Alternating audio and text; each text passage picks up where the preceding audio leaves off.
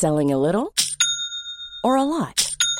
Shopify helps you do your thing however you cha-ching. Shopify is the global commerce platform that helps you sell at every stage of your business. From the launch your online shop stage to the first real life store stage, all the way to the did we just hit a million orders stage. Shopify is there to help you grow. Shopify helps you turn browsers into buyers with the internet's best converting checkout.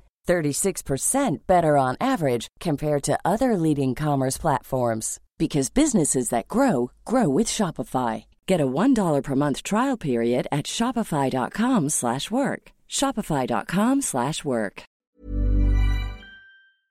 Ich muss jetzt mal ganz kurz ehrlich mit euch sein und mir auch was eingestehen. Es gibt echt viele Dinge in meinem Leben, bei denen ich absolut unstrukturiert bin. Aber die Nummer eins sind meine Finanzen.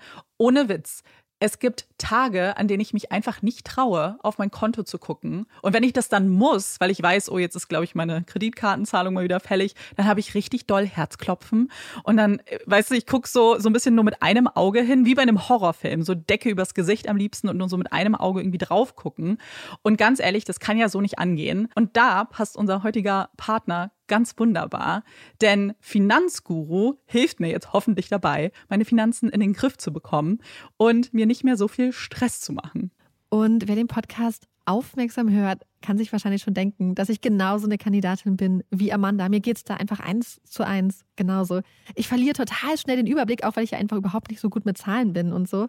Und da ist Finanzguru die perfekte Anlaufstelle für Menschen wie mich und Amanda, aber wahrscheinlich auch für viele von euch. Bei Finanzguru bekommt ihr nämlich den perfekten Überblick über eure Finanzen. Ihr könnt dort, wenn ihr möchtet, all eure Konten miteinander verbinden, also Girokonto, Kreditkarte, Depot oder auch zum Beispiel eure Kryptobörse. Und dann werden alle Einnahmen und Ausgaben automatisch kategorisiert und für euch übersichtlich in der App aufbereitet. Und nicht nur das, Finanzguru zeigt euch auch alle eure Verträge ganz übersichtlich an. Das heißt, wenn ihr erkennt, dass da ein überflüssiger Vertrag dabei ist, dann könnt ihr den ganz einfach mit einem Fingertipp rechtssicher über die App kündigen. Das sind aber nicht die einzigen richtig coolen Features von Finanzguru. Finanzguru kann nämlich auch noch mehr machen und zwar für euch ganz persönlich. Genau, mit Finanzguru Plus bekommt ihr nämlich detaillierte Budgetanalysen und auch personalisierte Finanztipps, also alles irgendwie perfekt auf euch zugeschnitten. Ihr habt auch Analysen eures Kaufverhaltens, die euch zur Verfügung stehen. Dann könnt ihr nämlich auch Veränderungen planen. Und was ich auch super cool finde, ist die klare Übersicht eurer Ausgaben nach Kategorie, also zum Beispiel Lebensmittel, Shopping, Tanken. Das könnt ihr alles unterteilen. Und das äh, finde ich einfach so viel übersichtlicher und auch viel einfacher dann eben für zukünftige. Veränderungen.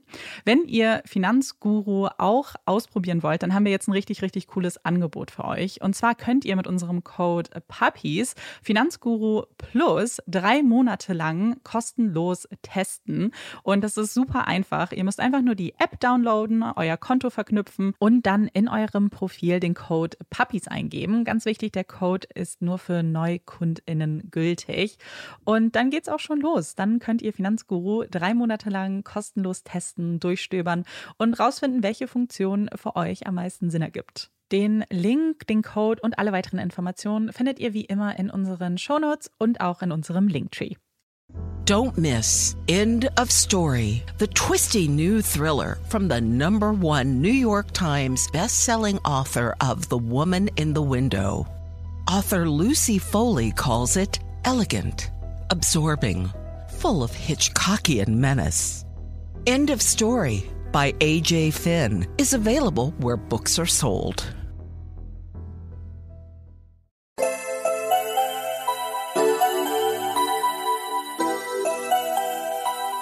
Herzlich willkommen bei Puppies in Crime, unserem True Crime Podcast. Ich bin Marike. Und ich bin Amanda. Wir sind zurück im Studio. Es ist Samstag, der 1. Mai. Und wir haben gedacht, passend zu so einem Feiertag, der so wunderbar praktisch aufs Wochenende fällt. Mhm. Wart ihr da eigentlich auch so enttäuscht? Also ich weiß nicht, immer wenn ich irgendwie mitkriege, dass ein Feiertag aufs Wochenende fällt, bin ja. ich so richtig enttäuscht. Aber wir haben gedacht, wir feiern das und haben mhm. jetzt eine Flasche Wein da und haben Zimtschnecken, wir haben Saures, wir haben Kaffee, wir haben Coke Zero, wir haben richtig, richtig viel Popcorn. Ja, wir hatten erst ein bisschen Angst, dass es zu wenig sein könnte, weil, äh, was ihr vielleicht noch nicht wisst äh, über Marike und mich, wir haben immer, äh, Marike und mich, Und ich? Uns. Uns? Uns. Wir haben immer Angst, dass es zu wenig Essen gibt. Ja, und deswegen haben wir immer sehr viel Essen dabei. Ja. Ja. Und da wir heute nicht hätten einkaufen gehen können, haben wir alles zusammen äh, gesucht und haben jetzt eine sehr, sehr gute Auswahl. Ich bin sehr Ja. begeistert. Ja, und deswegen wird es heute ein super schöner, entspannter Tag im Studio hoffentlich. Hoffentlich nicht so lang wie letztes Mal. Ach ja, und äh, bevor wir es vergessen, Wetter sieht ziemlich gut aus. Ja, es ist sehr sonnig. Es ist auch warm, tatsächlich. Ja, es war heute Morgen sehr kalt und deswegen habe ich mich zu warm angezogen heute. Es war kalt heute Morgen? Ach so, ja, heute ah, Morgen, ja, als ja. Ich spazieren gegangen sind. Kurz überlegen. ja, so früh gehe ich nicht raus. Ja. Naja, auf jeden Fall, Amanda hat den Fall diese Woche vorbereitet. Ich freue mich total, mich zurückzulehnen und Amandas beruhigende Stimme zu lauschen. Hm. Es ist der 16. Februar 2011. Kelly Peters schaut nervös auf die Uhr vor sich. Es ist spät. Wo bleibt er nur? Als sie vorhin auf ihr Handy blickte und die Nachricht las, dachte sie noch, es wären vielleicht ein paar Minuten. Sie würde sich kurz um die Kleinen kümmern und dann wieder schnell draußen sein. Aber nun stand sie hier und vor ihr die kleinen Knirpse in ihren weißen Karateanzügen, die keine Lust mehr haben auf das Aufwärmen und endlich loslegen wollen. Sie lächelt. Und los, noch einmal. Sie würde die Zeit schon noch rumkriegen, würde sich etwas einfallen lassen und improvisieren. Das kann sie schließlich am besten. Kelly ist PTA President der Vista Plaza Grundschule in Irvine, Kalifornien. PTA steht für die Parent Teacher Association, eine Organisation, die es sich zur Aufgabe gemacht hat, Eltern an dem tagtäglichen Schulgeschehen teilhaben zu lassen. Sie sollen helfen, die Interessen ihrer Kinder durchzusetzen und gleichzeitig auch die Lehrkräfte unterstützen. Die Liste ihrer Aufgaben und Ziele ist lang. Jedes Jahr verbringen die involvierten Eltern Stunden über Stunden mit diesem Ehrenamt und organisieren Fundraiser, backen Kuchen, malen Plakate, organisieren Ausflüge, damit es ihren Kindern an nichts mangelt. Damit man endlich wieder neue Lehrbücher kaufen kann, sich neue Tische oder vielleicht endlich die lang ersehnte Tischtennisplatte im Schulhof leisten kann. Und manchmal muss man eben auch für den verspäteten Sportlehrer einspringen und versuchen, eine Rasselbande an Kindern Karate beizubringen. PTA-Eltern haben nicht immer den besten Ruf. Besonders wenn man sich die vielen klischeebehafteten Hollywood-Filme anschaut, dann hat man ein ganz klares Bild von PTA-Müttern. Das sind die Mütter, die mit frisch frisierten Haaren und einer MS-Tasche über die Schulflure stolzieren, die viel Wert auf ihr Äußeres und ihren Status legen. Für die Präsidentin der PTA zu sein eine Art von Status ist. Ein Status, den sie sich über die Jahre angeeignet haben und auch mit niemandem teilen möchten. Okay, vielleicht mit ihren zwei Sidekicks, die nur halb so schön und halb so reich sind wie sie selbst. Die Sidekicks, die einfach nur froh sein können, dass sie geduldet werden. Und dann gibt es da immer die eine neue Mutter, die alles umkrempeln will, die auf einmal diesen Job viel zu ernst nimmt und anfängt, sich wirklich für die Kinder zu interessieren. Und dann geht es den ganzen Film darum, wie sich die beiden Mütter streiten, nur damit am Ende die neue, coole Mutter das Herz der Schüler gewinnt und die böse Herrscherin von ihrem Thron verstößt. Zum Glück ist das nur im Film so. Zum Glück gibt es Mütter wie Kelly, die diese Aufgabe aufrichtig lieben, die darin aufgehen, sich für ihre Schüler einzusetzen, die gerne in die Schule gehen, Platz an einem kleinen Schreibtisch nehmen und ein offenes Ohr für die Belangen der kleinen und großen Schüler sowie ihrer Eltern haben. Kelly liebt es. Sie liebt es so sehr, dass sie sich mit über 40 Jahren dazu entschieden hat, ihren stressigen Job zu kündigen und sich Vollzeit für die PTA einzusetzen. Und auch wenn das sicherlich kein Zuckerschlecken war und vom Zeitaufwand mit ihrem vorherigen Job absolut gleichwertig scheint, so war es eine andere Art von Stress. Eine andere Art von Hektik. Eine, die sie genießen konnte. Es war für sie das Allergrößte zu sehen, dass sie einen Unterschied in dem Leben dieser Kinder machte. Dass sie zu ihr kamen, um ihre Kunstwerke zu präsentieren, sich an dem neuen Klettergerüst erfreuten, das sie ausgesucht hatte. Und vielleicht, ganz egoistisch, dass sie in jeder freien Minute zu ihrer kleinen Tochter gehen konnte, ihr über die Schulter schauen konnte und zuflüsterte, wie unglaublich stolz sie auf sie ist. Natürlich ist nicht alles rosarot. Aber mit der Zeit hatte Kelly gelernt, wie sie mit zeternden Müttern umzugehen hatte. Einfach lächeln, immer höflich sein. Wenn Eltern zu ihr kommen und fordern, dass der Mathelehrer gefälligst sofort rausgeschmissen gehört, weil er ihrem Kind eine 2 gegeben hat, dann lächelt Kelly und notiert sich alles brav.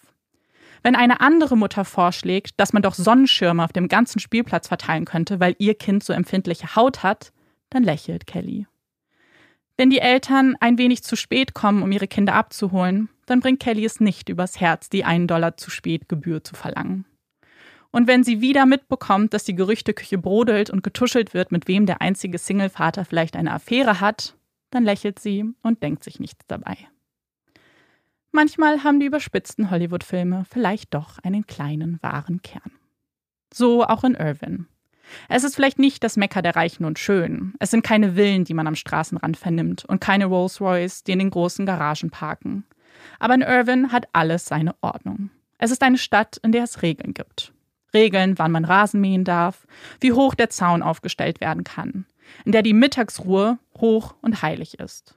Es ist eine Stadt, in der ein beigefarbenes Haus neben dem nächsten beigefarbenen Haus steht. Eine Stadt gehüllt in eine Uniform, in der alles bis ins kleinste Detail geplant ist. In der Grünflächen und Parks methodisch verteilt wurden. In der Seen ausgegraben wurden, um dort entspannen zu können.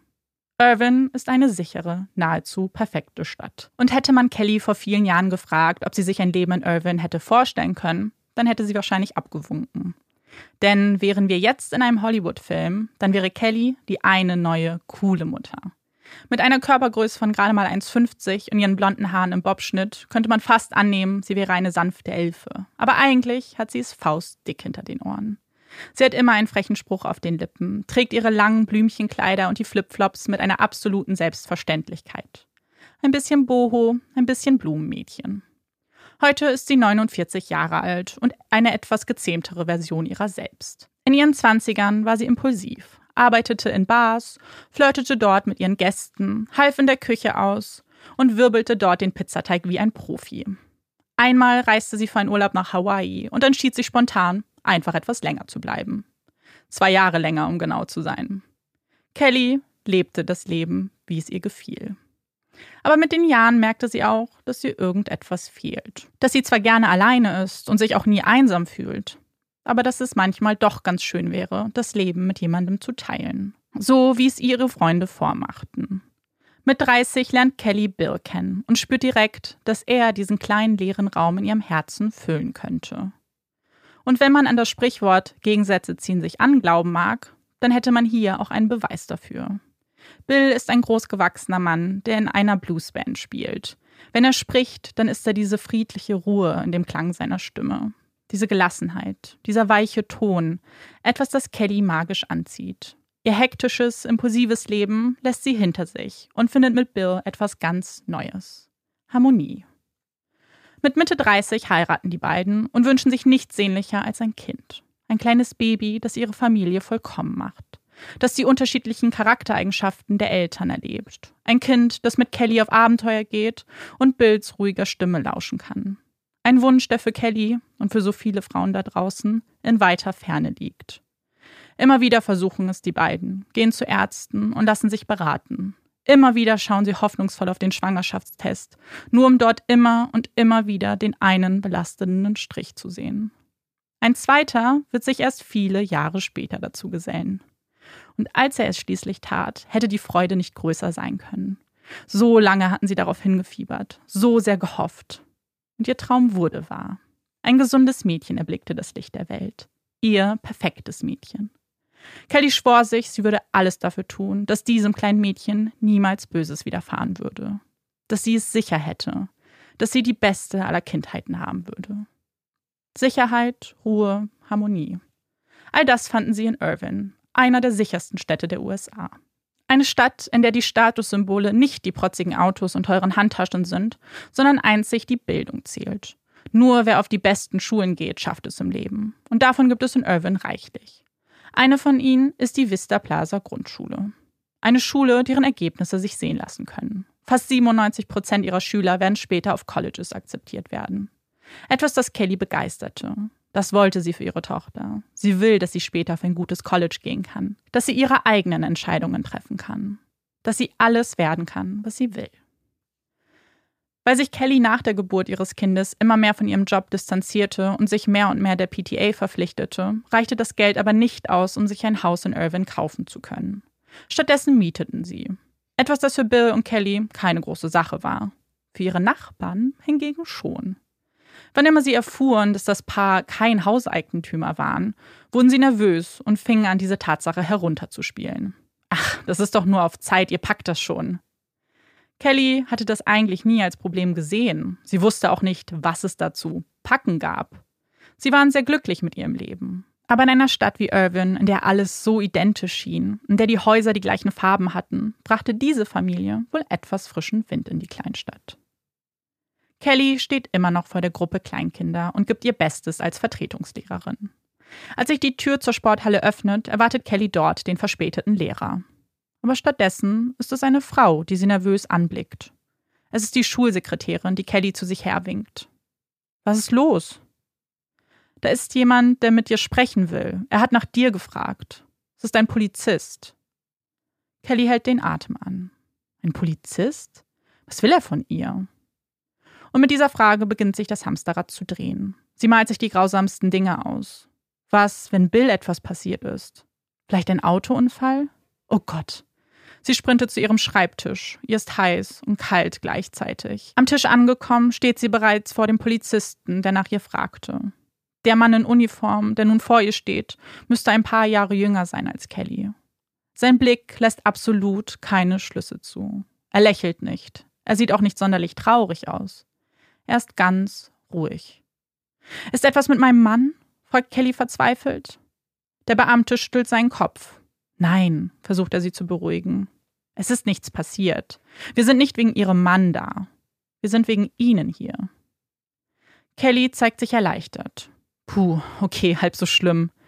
Sie sortiert ihre Gedanken. Wo kurz zuvor noch Sorge im Vordergrund stand, rückt jetzt eine ganz andere Frage an diese Stelle. Aber was wollen Sie denn von mir? Meinen Sie etwa, ich habe Leichen im Wagen versteckt? Sie schmunzelt. Ist wieder zu lachen zumute. Wenn Sie wegen ihr hier sind, dann kann es ja nicht so schlimm sein. Oder? Sie verwirft den Gedanken wieder. Das ist Quatsch. So weit würden Sie nicht gehen. Sie würde nicht einmal den Gedanken zulassen, dass es die beiden waren, die ihr diesen Besuch verschafft haben. Nein, Leichen vielleicht nicht. Aber wir haben einen Anruf eines besorgten Vaters erhalten, der glaubt, dass sie Drogen im Wagen haben. Dass sie diese konsumierten und dann fast hysterisch über das Schulgelände fuhren. Dürfte ich mir ihren Wagen einmal genauer ansehen? Kelly nickt und überreicht dem Mann wortlos ihre Autoschlüssel. Sie hat nichts zu befürchten, denkt, das war bestimmt nur ein dummer Jungenstreich. Was würde er im Wagen schon vorfinden, außer ein paar Haaren, einem Hundespielzeug und vielleicht etwas Sand und Dreck? Gemeinsam verlassen sie das Schulgebäude und Kelly schaut dem Mann hinterher, wie er zielsicher auf ihren weißen Wagen zugeht. Die Schulklingel würde jede Sekunde läuten und damit das Ende des heutigen Schultages verkünden. Dann wäre der Schulhof wieder voller Kinder. Kinder, die Kelly in die Arme schließen. Viele überragen die kleine Frau noch bevor sie die Schule verlassen. Dann kämen auch die ersten Eltern, um ihre Kleinsten abzuholen. Hoffentlich klärt sich das Ganze vorher, denkt Kelly. Sie hat keine Lust, Thema des nächsten Gerüchts zu werden. Vertieft in ihre Gedanken bemerkt sie nicht, dass der Officer bereits etwas in den Händen hält und sie fragend anblickt. Es ist kein Spielzeug. Es sind keine Haare, kein Müll. Es ist eine große Tüte mit Sippverschluss, randvoll gefüllt mit Gras. In der anderen Hand hält er zwei kleine Tüten mit weißen, unterschiedlich geformten Pillen. Kelly schluckt. Ihre Knie werden weich, so weich, dass sie sie nicht länger tragen können. Sie fällt vor dem Ermittler auf den Boden und schluchzt. Sie versteht die Welt nicht mehr. Wie kann das sein? Sie weint. Ihre Tochter würde jeden Augenblick aus dem Schulgebäude laufen und sie ansehen. Alle würden sie ansehen. Ist das alles ein schrecklicher Albtraum? Erwacht sie gleich zurück in der Realität? Oder ist das alles erst der Anfang? Officer Shavers Tag war bis zu diesem Zeitpunkt eher belanglos verlaufen. Er hat sich auf eine ruhige Schicht eingestellt. Das waren die meisten hier in Irvine. Normalerweise wird man zu Nachbarn bestellt, die sich beschweren, weil der Hund zu laut bellt. Oder in Supermärkte, weil jemand einen Schokoriegel gestohlen hat. Als er aber von einer Mutter erfuhr, die auf einem Schulgelände vielleicht Drogen genommen hat, wurde er hellwach. Die Worte des Anrufers klangen ihm noch in den Ohren. Der Mann hatte viele Informationen, wusste, wie die Mutter hieß und welchen Wagen sie fuhr. Er war sich sicher gewesen. Es ist Kelly Peters. Die Kelly, die nun vor ihm steht und ihre Unschuld beteuert. Er hatte auch nichts anderes erwartet. Niemand, der mit dem Besitz von Drogen konfrontiert wird, gibt es direkt zu. Die erste Reaktion ist eigentlich fast immer, das sind nicht meine. Jemand hat mir die zugesteckt. Bei manchen ertappt man die Lüge noch an Ort und Stelle. Es kann nun mal nicht jeder ein herausragender Schauspieler sein. Bei anderen ist es nicht ganz so leicht. Bei dieser zweiten Gruppe scheint der Schock, die Angst real zu sein. Und Kelly gehört zu dieser zweiten Gruppe. Zum einen ist es ihre Reaktion. Die Tränen, der geschockte Gesichtsausdruck, das Lächeln, das ihre Lippen sofort verlassen hat, als er die Tüte in den Händen hielt. Und dann sind da noch andere Dinge, Kleinigkeiten, die ihm irgendwie komisch vorkommen.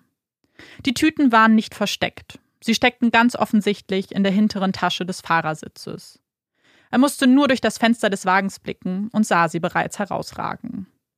Außerdem war in der Tüte, neben dem Gras, auch eine Keramikpfeife.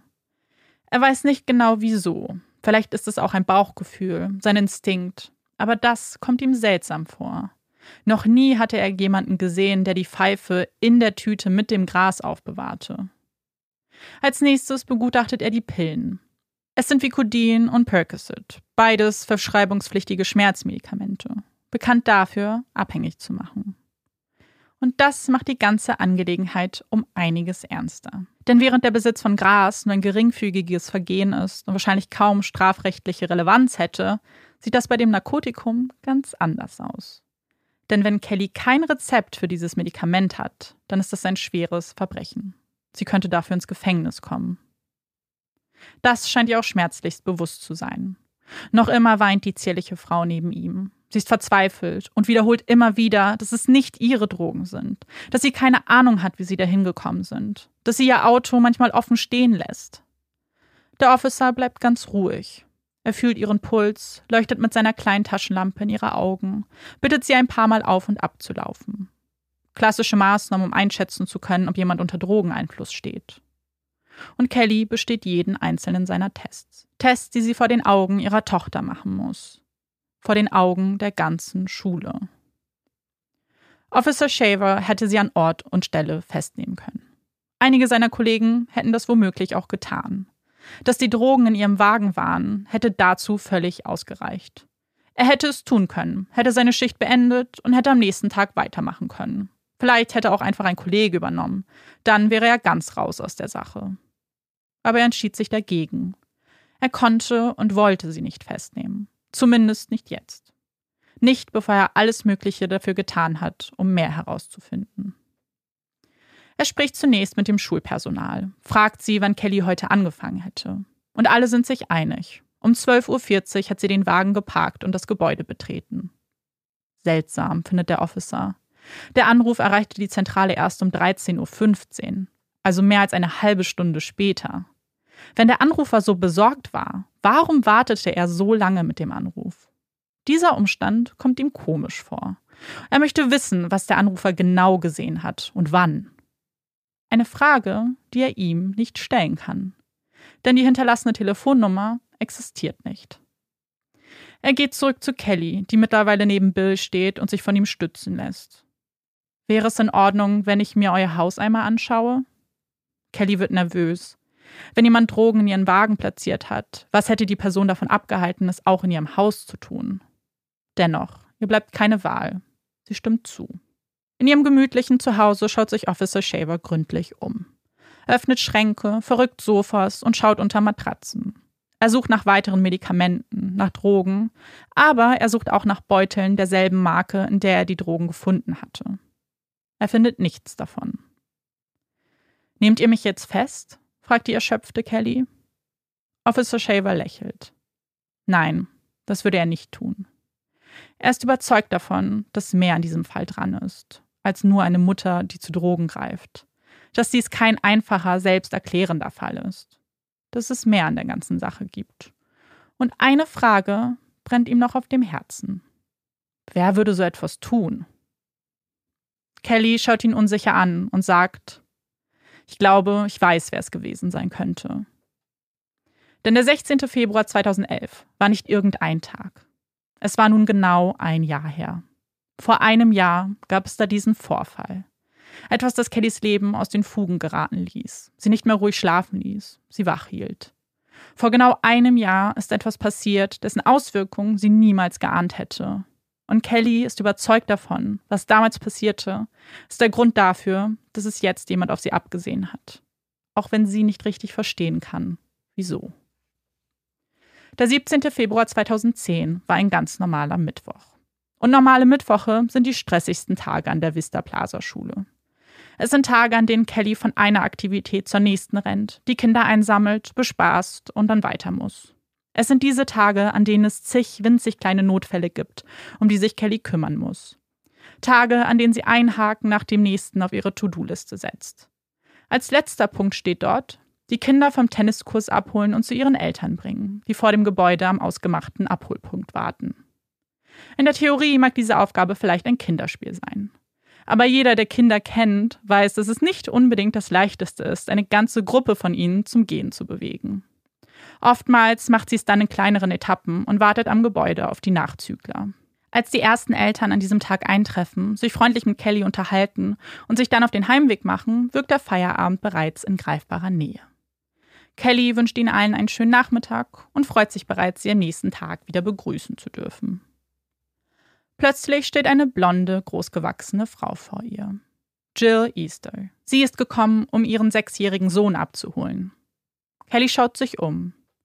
Jill kennt sie nicht so gut. Ihren kleinen Sohn hingegen mag sie sehr. Er ist ein liebevoller Junge, sehr ruhig, ein wenig in sich gekehrt. Schon oft hatte er Kelly freudestrahlend von seinem Tag erzählt oder ihr seine Bilder gezeigt. Aber jetzt gerade sah sie ihn nicht. Er war scheinbar bei den Nachzüglern dabei gewesen. Sie lächelt und scherzt. Na, dann holen wir ihn doch gleich mal ab. Mit Jill zusammen gehen sie in Richtung Tennisplatz, wo der Sportlehrer zusammen mit dem kleinen Jungen wartet. Er hatte ihn vor der verschlossenen Tür vorgefunden und wollte ihn gerade zu den anderen bringen. Jill hebt die perfekt gezupfte Augenbraue. Ihr gefällt das ganz und gar nicht. Hat diese Frau vor ihr tatsächlich ihren Schatz mit einem fremden Mann alleine gelassen? Was, wenn da was passiert ist? Sie wusste ja nicht einmal, wo ihr Junge war. Wem vertrauen sie da eigentlich ihre Kinder an? Kelly umarmt den kleinen Jungen. Er sieht okay aus. Es scheint ihm nichts ausgemacht zu haben, zu warten. Aber bei Jill ist rein gar nichts okay. Sie fordert eine Erklärung. Naja, er war einfach nicht so schnell wie die anderen. Er war ein bisschen langsam. Langsam. Ein Wort, das mehrere Bedeutungen haben kann. Das je nachdem, wie man es auslegt, ganz neutral oder wie ein Angriff klingen mag.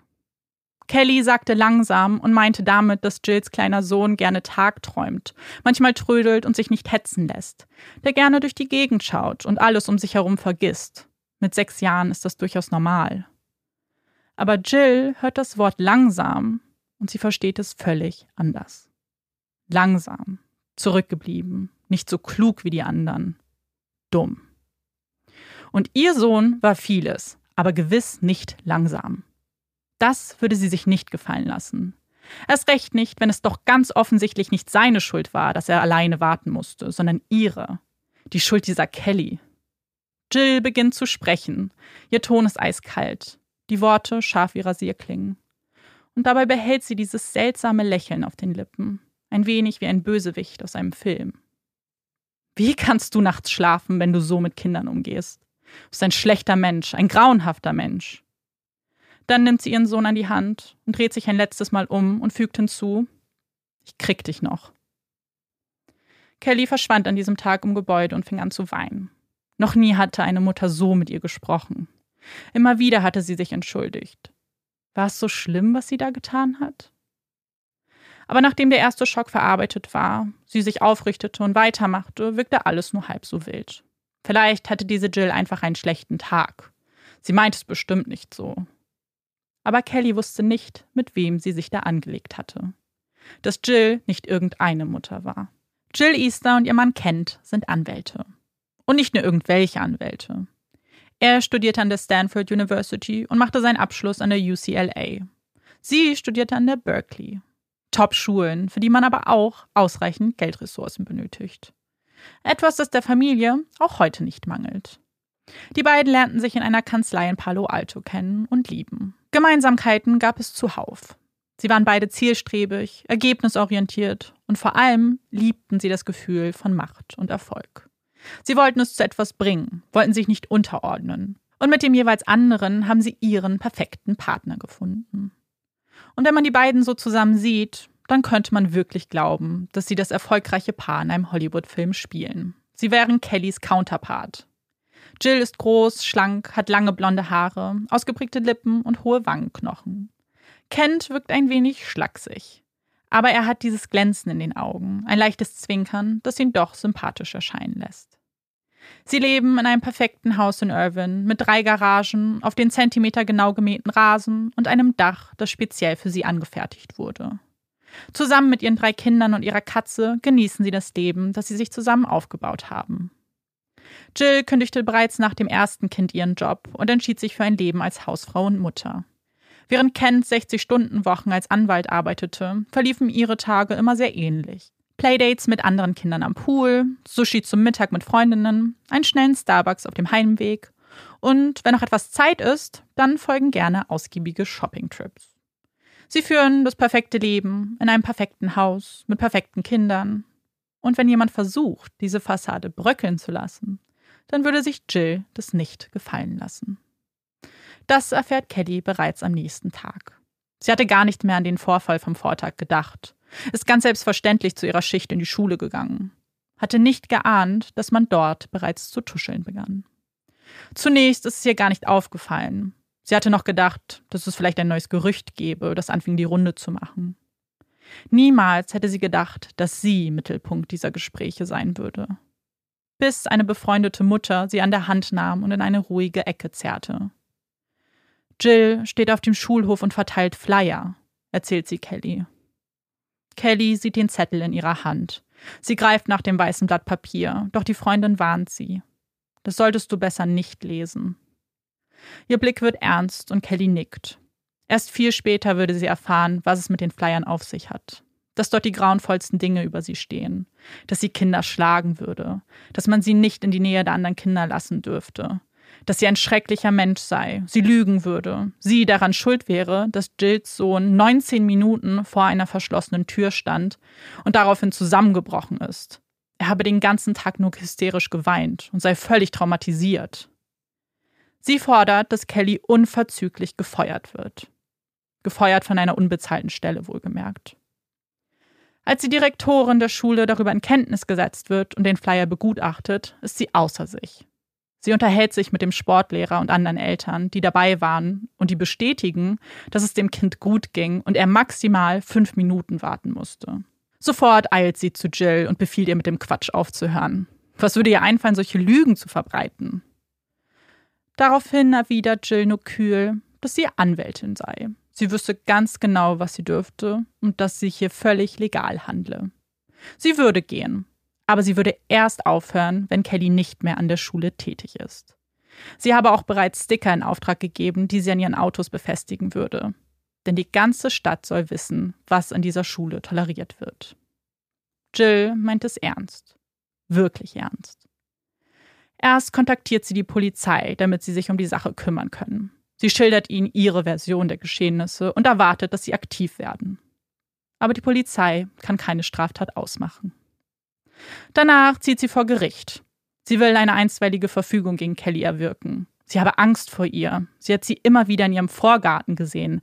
Sie stalke die Familie förmlich. Einmal ist es so eskaliert, dass sie Jill gedroht hat, sie umzubringen. Dieser Frau sei nicht über den Weg zu trauen, beteuert Jill. Auch diese Klage wurde fallen gelassen. Für keinen dieser Vorwürfe gab es nur einen einzigen Beweis. Aber Jill kämpft nicht alleine. An ihrer Seite ihr Ehemann Kent, der mit ähnlicher Willenskraft in den Kampf gegen Kelly zieht. Die nächste Zivilklage stammt von ihm. Diesmal geht es um das Trauma, das ihr Sohn durch Kelly erfahren hat. Ihr Verhalten sei vorsätzlich, mutwillig, böswillig gewesen und damit sei ein Schadensersatz nur angebracht. Kent lässt die Klage fallen, nachdem die Schule ihm zugesichert hat, dass es ab sofort verpflichtend sei, durchzuzählen und er einen Teil seiner Schulgebühr erstattet bekommen würde. Ein Jahr lang wurde Kelly vor Gericht gezerrt. Es wurden Briefe über sie verfasst, Gerüchte in die Welt gesetzt. Für sie war dieses Jahr der absolute Horror. Sie machte sich Vorwürfe.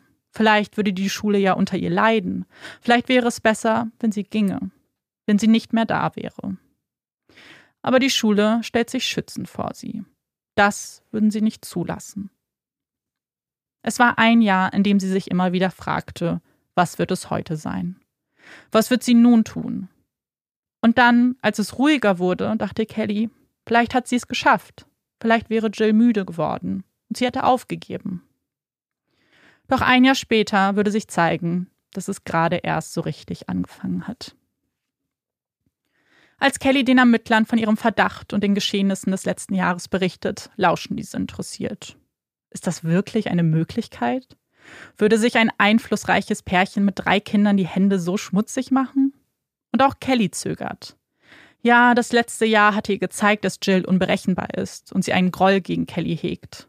Aber sicher ist sie sich natürlich nicht. Es gibt da auch noch eine andere Möglichkeit. Ein Vater, der auf der anderen Straßenseite von der Schule lebt. Als Kelly seinen Namen nennt, zucken die Ermittler zusammen. Sie kennen diesen Mann. Regelmäßig gibt es Beschwerden über sein ungewöhnliches Verhalten. Er agiert sehr irrational, brüllt manchmal unkontrolliert Passanten an und manchmal patrouilliert er in einem Batman-Kostüm die Straßen. Sie kennen ihn. Aber warum er? Was hat er gegen Kelly? Nichts gegen sie persönlich, nicht wirklich. Aber er will ihren Job. Er will PTA-President sein. Er hatte sogar nach den Unterlagen gefragt. Und vielleicht hat er dort gelesen, dass der Drogenkonsum Kelly den Job kosten würde. Vielleicht hat er so vor, sie aus dem Weg zu schaffen. Diese Möglichkeit scheint den Ermittlern um einiges wahrscheinlicher. Er ist polizeilich bekannt, hat sicherlich psychische Probleme und hätte vielleicht so leichtsinnig gehandelt, um an sein Ziel zu kommen. Er muss es sein. Jetzt müssen sie es ihm nur noch nachweisen können. Und die Ermittlungen beginnen. Als erstes hören Sie sich den 911-Call an. Ich rufe an, weil meine Tochter Schülerin an der Plaza Vista Grundschule ist. Und ähm, ich mache mir Sorgen, dass eine der Freiwilligen unter dem Einfluss von Drogen steht und Drogen konsumiert. Als ich meine Tochter zur Schule fuhr, sah ich, wie ein Auto sehr ungewöhnlich fuhr. Bis hierhin nichts Ungewöhnliches. Diese Worte hatten die Ermittler bereits dem Protokoll entnommen. Aber was dann folgt, wundert den erfahrenen Ermittler doch sehr. Zunächst gibt der Anrufer viel mehr Details als nötig. Er rattet sie alle runter, wie nach einem Skript. Und dann, als er seinen eigenen Namen sagt, wird alles noch seltsamer. Er stellt sich vor als Vijay Chandra Shikhar. Ein Name, der der Schule völlig unbekannt ist. Sie kennen keinen Vater mit diesem Namen. Es gibt auch kein Mädchen mit diesem oder ähnlichen Nachnamen. Und als ob das noch nicht ausreichen würde, der Anrufer tut etwas sehr Auffälliges. Während er zuvor minutenlang in perfektem Englisch mit US-amerikanischem Akzent spricht, ändert es sich plötzlich, nachdem er seinen Namen nennt. Es gesellt sich ein extrem gekünstelter indischer Akzent in das Gespräch. Die Ermittler wissen nun, wer auch immer diesen Anruf getätigt hat, ist sehr wahrscheinlich auch mit der Tat in Verbindung zu bringen. Aber einen Beweis gegen ihren Hauptverdächtigen haben sie damit noch nicht. Sie lassen überprüfen, woher dieser Anruf stammt und stoßen auf etwas Interessantes. Der Anruf scheint aus dem Keller eines Hotelgebäudes in Newport Beach getätigt worden zu sein. Bingo. Die Ermittler machen sich auf den Weg. Hotels können unglaublich praktische Tatorte sein, denn dort gibt es Überwachungskameras und im besten Fall auch den einen oder anderen Zeugen. Sie würden ihren Verdächtigen schon auf einem der vielen Videobänder finden. Aber von ihm von dem Vater, der ihnen bereits bekannt ist, fehlt jede Spur. Stattdessen läuft ein einziger Mann durch die Lobby des Hotels zum erwarteten Zeitpunkt. Ein Mann im Anzug, schmächtig gebaut, und er kommt ihnen bekannt vor. Sie glauben ihn zu kennen. Es ist nicht der Vater, den sie dort erwartet haben. Nicht der Vater, der negativ auffällt, weil er laut wird und manchmal etwas seltsam ist. Den Mann, den sie dort sehen, kennen sie als Kent Easter. Kelly hatte recht mit ihrem ersten Verdacht, auch wenn sie das zu diesem Zeitpunkt noch nicht weiß. Sie lebt noch immer in der Angst, dass man ihr nicht glauben würde, dass man jede einzelne Leiche in ihrem Keller ausgraben würde, herausfindet, dass sie manchmal zu schnell fährt, dass sie schon gegen die Polizei gewettert hat, als sie dafür ein Knöllchen bekommen hat. Jeden Tag lebt sie in der Angst, dass sich herausstellt, dass sie es war, dass es ihre Drogen waren, dass sie gelogen hatte, und selbst ihr Therapeut schaute sie erschrocken an, als sie ihm von dem Vorfall berichtete. Wie bist du da rausgekommen? Aus sowas kommt man doch nicht einfach raus. Was also, wenn man ihr nicht glauben würde? Wenn der nächste Besuch der Polizei ihrer Festnahme dient? Wenn ihre Ermittlungen nichts anderes ans Tageslicht bringen, als das, dass sie es war? Wenn sie nichts finden würden, das für ihre Unschuld spricht? Sie hofft so sehr, dass die Ermittler die Wahrheit herausfinden. Und daran arbeiten sie bereits zweieinhalb Wochen. Sie studieren das Verhalten der Easters, finden heraus, dass Kens Kanzlei nur wenige Minuten Fußweg von dem Hotel entfernt ist. Sie finden heraus, dass Kens Blackberry und Jills iPhone am Morgen des 16. Februar mehr als 15 Nachrichten austauschte. Dass Jills Telefon während dieser Nachrichten in ihrem Haus war, Kens Handy jedoch an einem ganz anderen Ort lokalisiert wurde, direkt vor Kellys Haus. Mit diesen Ergebnissen fühlen sich die Ermittler sicher. Sie würden Kent nun mit ihrem Verdacht konfrontieren. Aber es war wichtig, keine Fehler zu machen. Mit insgesamt 15 Polizisten und einigen Experten beraten sie sich. Sie planen eine Suchaktion. Fast so, als wären sie einem Drogenschmugglerring auf den Spuren. Dabei gibt es eigentlich nur um zwei Anwälte. Aber diese Vorbereitungen zeigen auch, dass sie die beiden ernst nehmen und sie nicht unterschätzen wollen. Denn eins ist gewiss. Die beiden sind intelligent und sie wissen, was sie da tun. Als erstes widmen sie sich Kent. Am besten treffen sie ihn alleine an, ohne Kollegen und ohne seine Frau Jill. Und sie finden den einen perfekten Augenblick, als er gerade das Bürogebäude betreten möchte. Er zeigt sich geschwätzig, steht den Ermittler mit Rat und Tat zur Seite, beantwortet ganz gelassen ihre Fragen. Er scheint nicht zu ahnen, worum es hier genau geht. Oder etwa doch? Ob es da einen Vorfall vor einem Jahr gab, fragen sie ihn. Ja, ihr Kind wurde ausgesperrt, aber sie wollten daraus keine große Sache machen. Alles schon längst vergessen. Der Ermittler runzelt die Stirn. Also das hatte er anders in Erinnerung. Warum glaubst du, dass wir hier sind? Eine geladene Frage. Eine Frage, die jeder Anwalt sicherlich zu beantworten weiß.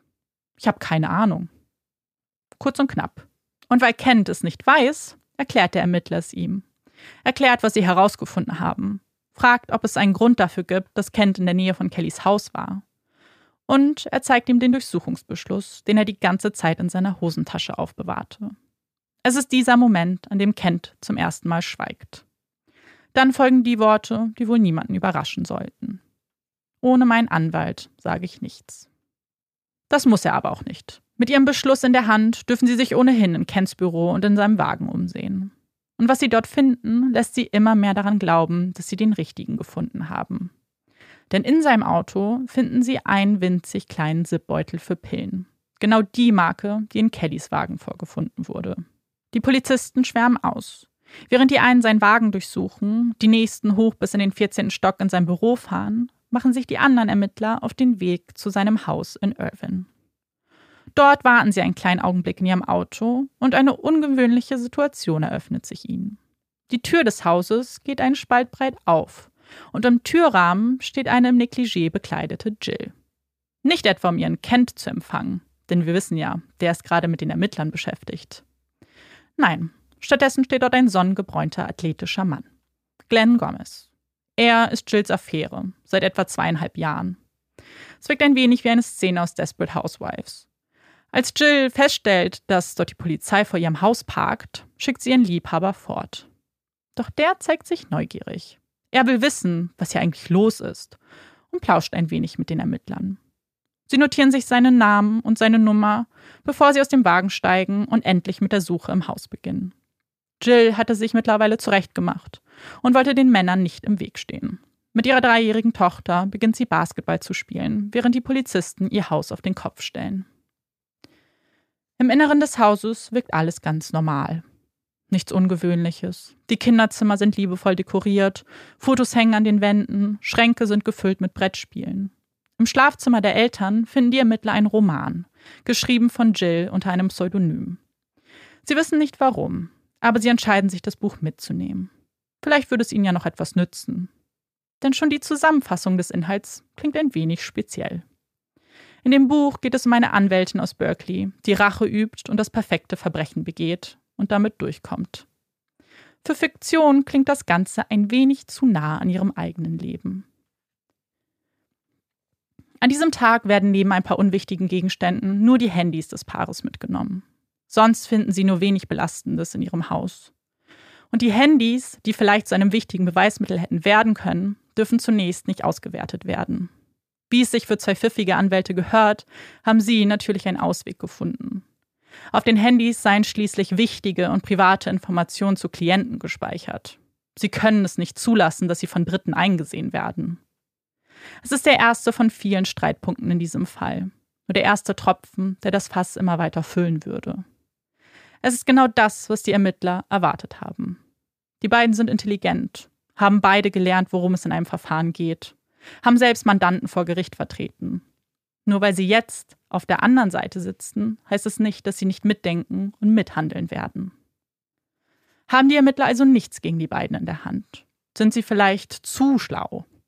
Es scheint eigentlich fast das Gegenteil der Fall zu sein. Zunächst hoffen sie auf ein Geständnis von Jill. Glenn hatte sich bereits erklärt, sich verkabeln zu lassen und Jill bezüglich der Vorwürfe zu befragen. Aber ein direktes Geständnis ergab das nicht. Es waren vielmehr Vorwürfe, die Jill ihre Affäre im Gespräch machte. Sie könnte nicht verstehen, wie er an ihr zweifeln kann, warum er ihr all diese Fragen stellt. Sie braucht ihn doch jetzt am dringendsten. Sie hat doch sonst niemanden. Aber für Glenn ist das alles die Mühe nicht wert. Er beendet die Affäre noch an Ort und Stelle. Etwas, das ihr ganz und gar nicht gefällt. Was denkt er sich? Denkt er wirklich, er kommt damit durch? Es ist sicherlich kein Zufall, dass am nächsten Tag ein Brief in das Haus von Glenns Familie flattert, in dem man seiner Frau die Affäre bis ins kleinste Detail schildert. Ende März treffen die Ermittler auf Kelly. Die wirkt immer noch unsicher.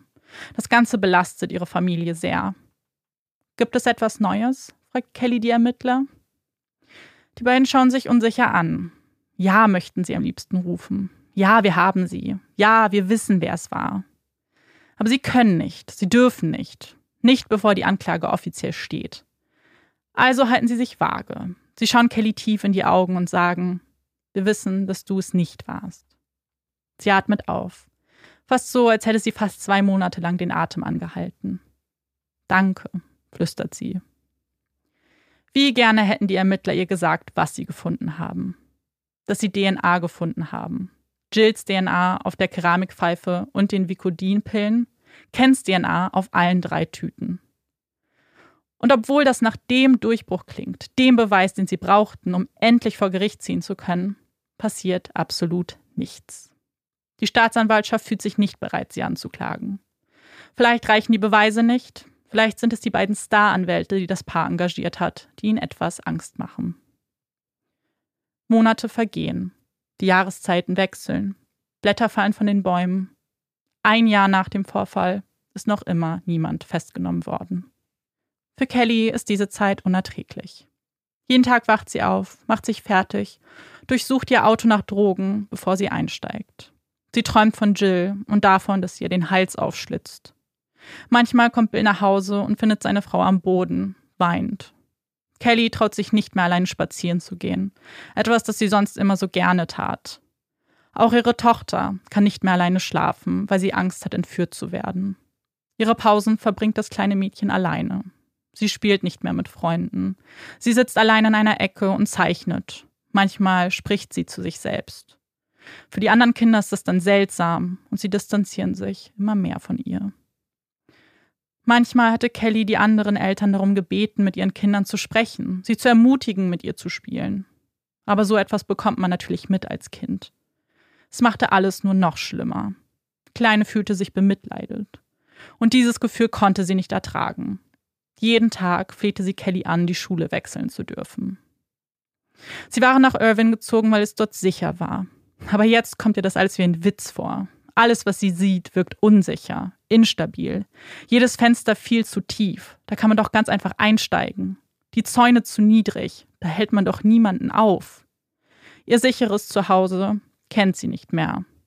Jetzt ist da nur noch Angst. Als Staatsanwalt Duff hinzugezogen wird und das erste Mal die Akte durchblättert, ist er erstaunt. Er kann gar nicht glauben, wie beharrlich und detailliert die Polizei ermittelt hat. Es waren insgesamt fast 20 Ermittler an den Untersuchungen beteiligt. Etwas, das er sonst nur aus Morddelikten kennt. Wäre das in einer anderen Stadt passiert oder vielleicht in einem Vorort von LA, bei dem Drogenkriminalität zum Alltag gehört, wäre dies sicherlich nicht der Fall gewesen. Dort hätte man keine 20 Ermittler auf einen einzigen Fall angesetzt. Wahrscheinlich hätte man dort Kelly auch festgenommen. Aber wieso ist es hier so anders gelaufen? Lag es nur daran, dass Kelly sympathisch ist und der erste Polizist so ruhig und erfahren war? Vielleicht. Aber was auch immer die Gründe sein mögen, er ist dankbar dafür, wie es gelaufen ist. Denn er glaubt nicht, dass Kelly nur eine einzige Nacht im Gefängnis überstanden hätte. Und er findet, sie hat lange genug gewartet. Er würde das tun, was sich seine Vorgänger nicht getraut haben. Er findet, er hat genug Beweise. Er hat die DNA, er hat die Telefonanalyse, die zeigt, dass Kent in dem Hotel und vor Kellys Haus war. Und er hat ein Motiv für sie. Er hat andere Menschen schon mit weniger Beweisen verurteilt. Ein Jahr nach der Tat ist Duff derjenige, der die beiden festnehmen lässt. Kent und Jill hatten sich das Ganze irgendwie anders vorgestellt. Sie waren sich sicher gewesen, sie würden vorher Bescheid bekommen. Ihre Anwälte hätten doch direkte Verbindungen zur Staatsanwaltschaft. Sie hätten wenigstens mit ein paar Stunden gerechnet, um sich vorzubereiten. Am Ende waren es nur Minuten, die ihnen blieben, bevor die Beamten ihnen Handschellen anlegten. Die Polizei hatte lange genug gewartet. Für sie war es wie ein persönlicher Triumph. Auch wenn diese Freude nur von kurzer Dauer sein würde. Ihre Anwälte hatten sie auf Kaution frei bekommen, aber nicht ohne ein bisschen Schaden zu hinterlassen. Denn ihre Mugshots waren überall. Jeder Nachrichtensender, jede Website zeigte ihre Gesichter und erzählte von der Tat, die sie begangen haben sollen. Und obwohl es kein Mord ist, kein Gewaltverbrechen, es schockierte die Menschen dennoch. Denn ein Verbrechen muss nicht brutal sein, damit andere es als grausam bezeichnen. Man muss niemanden ein echtes Messer an den Rücken stecken. Ein fiktives, das seine einfache Mutter und ihre Familie zerstört, kann genauso schmerzlich sein. Alle sind sich einig. Diese Tat ist an Boshaftigkeit kaum zu überbieten. Die Vorbereitungen auf den Prozess waren langwierig gewesen. Immer wieder hatten die beiden Angeklagten versucht, die Tatvorwürfe zu minimieren und einen Plea-Deal einzugehen. Aber Duff wollte nicht. Er sah das überhaupt nicht ein, dass sie mit einem Klaps auf die Hand davor kommen und am Ende noch als Anwälte praktizieren dürften. Jeden ihrer Vorschläge wies er von sich. Aber so schnell geben sie sich nicht geschlagen. Sie haben da eine Idee. Eine, die vielleicht elementar für den Ausgang des Prozesses sein würde.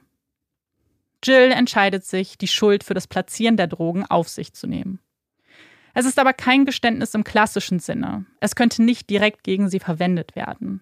Tatsächlich war es vielmehr ein ausgeklügelter Schachzug, der erreichen sollte, dass das Paar getrennt voneinander befragt und es zwei separate Prozesse gibt. Und das wäre tatsächlich fatal. Denn die Beweislast wiegt schwerer gegen Kent. Es war sein Handy, das lokalisiert wurde. Man fand seine DNA an allen Tüten. Wenn sie es hinbekämen, dass die beiden getrennt voneinander befragt werden, dann würden sie fordern, dass Jill beginnt. Sie selbst muss sich nicht belasten, würde daher einfach schweigen und aufgrund der wenigen Beweise gegen sie womöglich freigesprochen werden. In Kents Prozess könnte sie aber aussagen. Dann würden sie ihr Geständnis verlesen und auch er hätte gute Chancen, freigesprochen zu werden. Der Richter überlegt. Für ihn ist es entscheidend, ob das Geständnis von Jill glaubhaft ist. Nur dann sollte er einem getrennten Prozess zustimmen. Er lässt sich Zeit, wägt ab und trifft seine Entscheidung. Er glaubt ihr nicht. Es wird nur einen Prozess geben. Ein erster kleiner Sieg für die Anklage. Ein zweiter würde im Herbst 2013 folgen. Mittlerweile sind zweieinhalb Jahre vergangen und der Prozess steht eigentlich kurz bevor.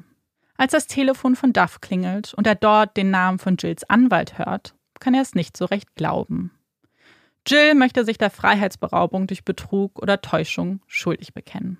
Was zunächst etwas seltsam klingen mag, denn eigentlich geht es doch um platzierte Drogen, wird bei genauerer Begutachtung etwas klarer.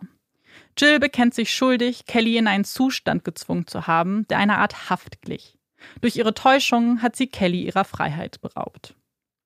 Staatsanwalt Duff akzeptiert diesen Plea. Jill wird zu 120 Tagen Haft verurteilt, sowie 100 Stunden gemeinnütziger Arbeit. Außerdem wird sie nicht länger als Anwältin arbeiten dürfen. Kent würde es der Anklage jedoch nicht so leicht machen. Jetzt, wo Jill nicht mehr Teil seines Prozesses ist, kann sie wieder für ihn aussagen. Durch diese Wendung fühlt er sich sicher. Er weiß auch genau, welche Version er vor die Jury tragen würde. Im November 2013 berichtet er, dass einzig Jill schuld an dem Verbrechen ist. Sie hat alles geplant. Es war ihre Idee. Er war es auch nicht, der am Tattag vor Kellys Haus war, sondern Jill. Sie hatten an diesem Tag Handys getauscht. Er hatte nur getan, was von ihm verlangt wurde. Er hat sich nicht getraut, seiner Frau zu widersprechen. Sie hatte die Hosen in der Beziehung an. Der ganze Prozess ist eigentlich nur eine Aneinanderreihung von Anschuldigungen gegen seine Frau. Das ganze Jahr vor der Tat beschreibt er bis ins kleinste Detail. Sie wollte Caddy zerstören. Als Beweis zeigt er private Unterhaltung zwischen ihm und Jill. Eine E-Mail ist besonders interessant. In dieser wirft sie ihm vor, wie er es zulassen konnte, dass jemand das mit seinem Sohn macht. Beendet wird dieser Satz mit 68 Ausrufezeichen. Dann wird sein Ton sanfter. Er schaut auf den Boden. Ich fühle mich so schlecht. Ich habe ihr immer alles geglaubt und ich habe ihr vertraut. Ich habe mich ausnutzen lassen. Ich fühle mich so schmutzig. Kent wird emotional, berichtet von der psychischen Gewalt, die er von seiner Frau erfahren hat. Als es an der Zeit wäre, dass Jill in den Zeugenstand gerufen wird, schweigt die Verteidigung. Sie brauchen sie nicht mehr. Einst war sie seine beste Chance, freigesprochen zu werden, indem sie gesteht. Aber jetzt waren sie sich sicher, sie haben es auch ohne sie geschafft. Nachdem die Abschlussplädoyers gehalten wurden, verabschiedet man sich von der Jury. Sie sollen entscheiden, ob Kent schuldig ist. Die Anklage ist ebenfalls Freiheitsberaubung durch Betrug oder Täuschung. Duff ist sich sicher, dass seine Beweise ausreichen, dass Kellys Schilderung die Jury berührt hat, dass sie diesen Mann nicht freisprechen werden. Das tut die Jury auch nicht. Sie sprechen ihn nicht frei. Aber sie verurteilen ihn auch nicht. Die Jury kommt zu keinem Ergebnis. Es stand 11 zu 1. Eine Frau hat es nicht übers Herz bringen können, ihn zu verurteilen. Und damit haben sie Kelly verurteilt zu einem weiteren Jahr ohne Gewissheit. Einem Jahr Vorbereitung für den nächsten Prozess. Ein Jahr Haft in selbst erschaffenen Mauern. Im zweiten Prozess verläuft vieles ähnlich. Duff präsentiert die gleichen Beweise und Kent bleibt bei seiner Version der Geschehnisse. Aber es gibt einen Unterschied. Diesmal wird Jill, die bereits ihre Strafe vollständig abgesessen hat, in den Zeugenstand gebeten. Aber auf einmal gibt es Probleme, Sie zeigt auf ihre Ohren. Sie kann nichts mehr hören. Sie ist taub. Auf einmal.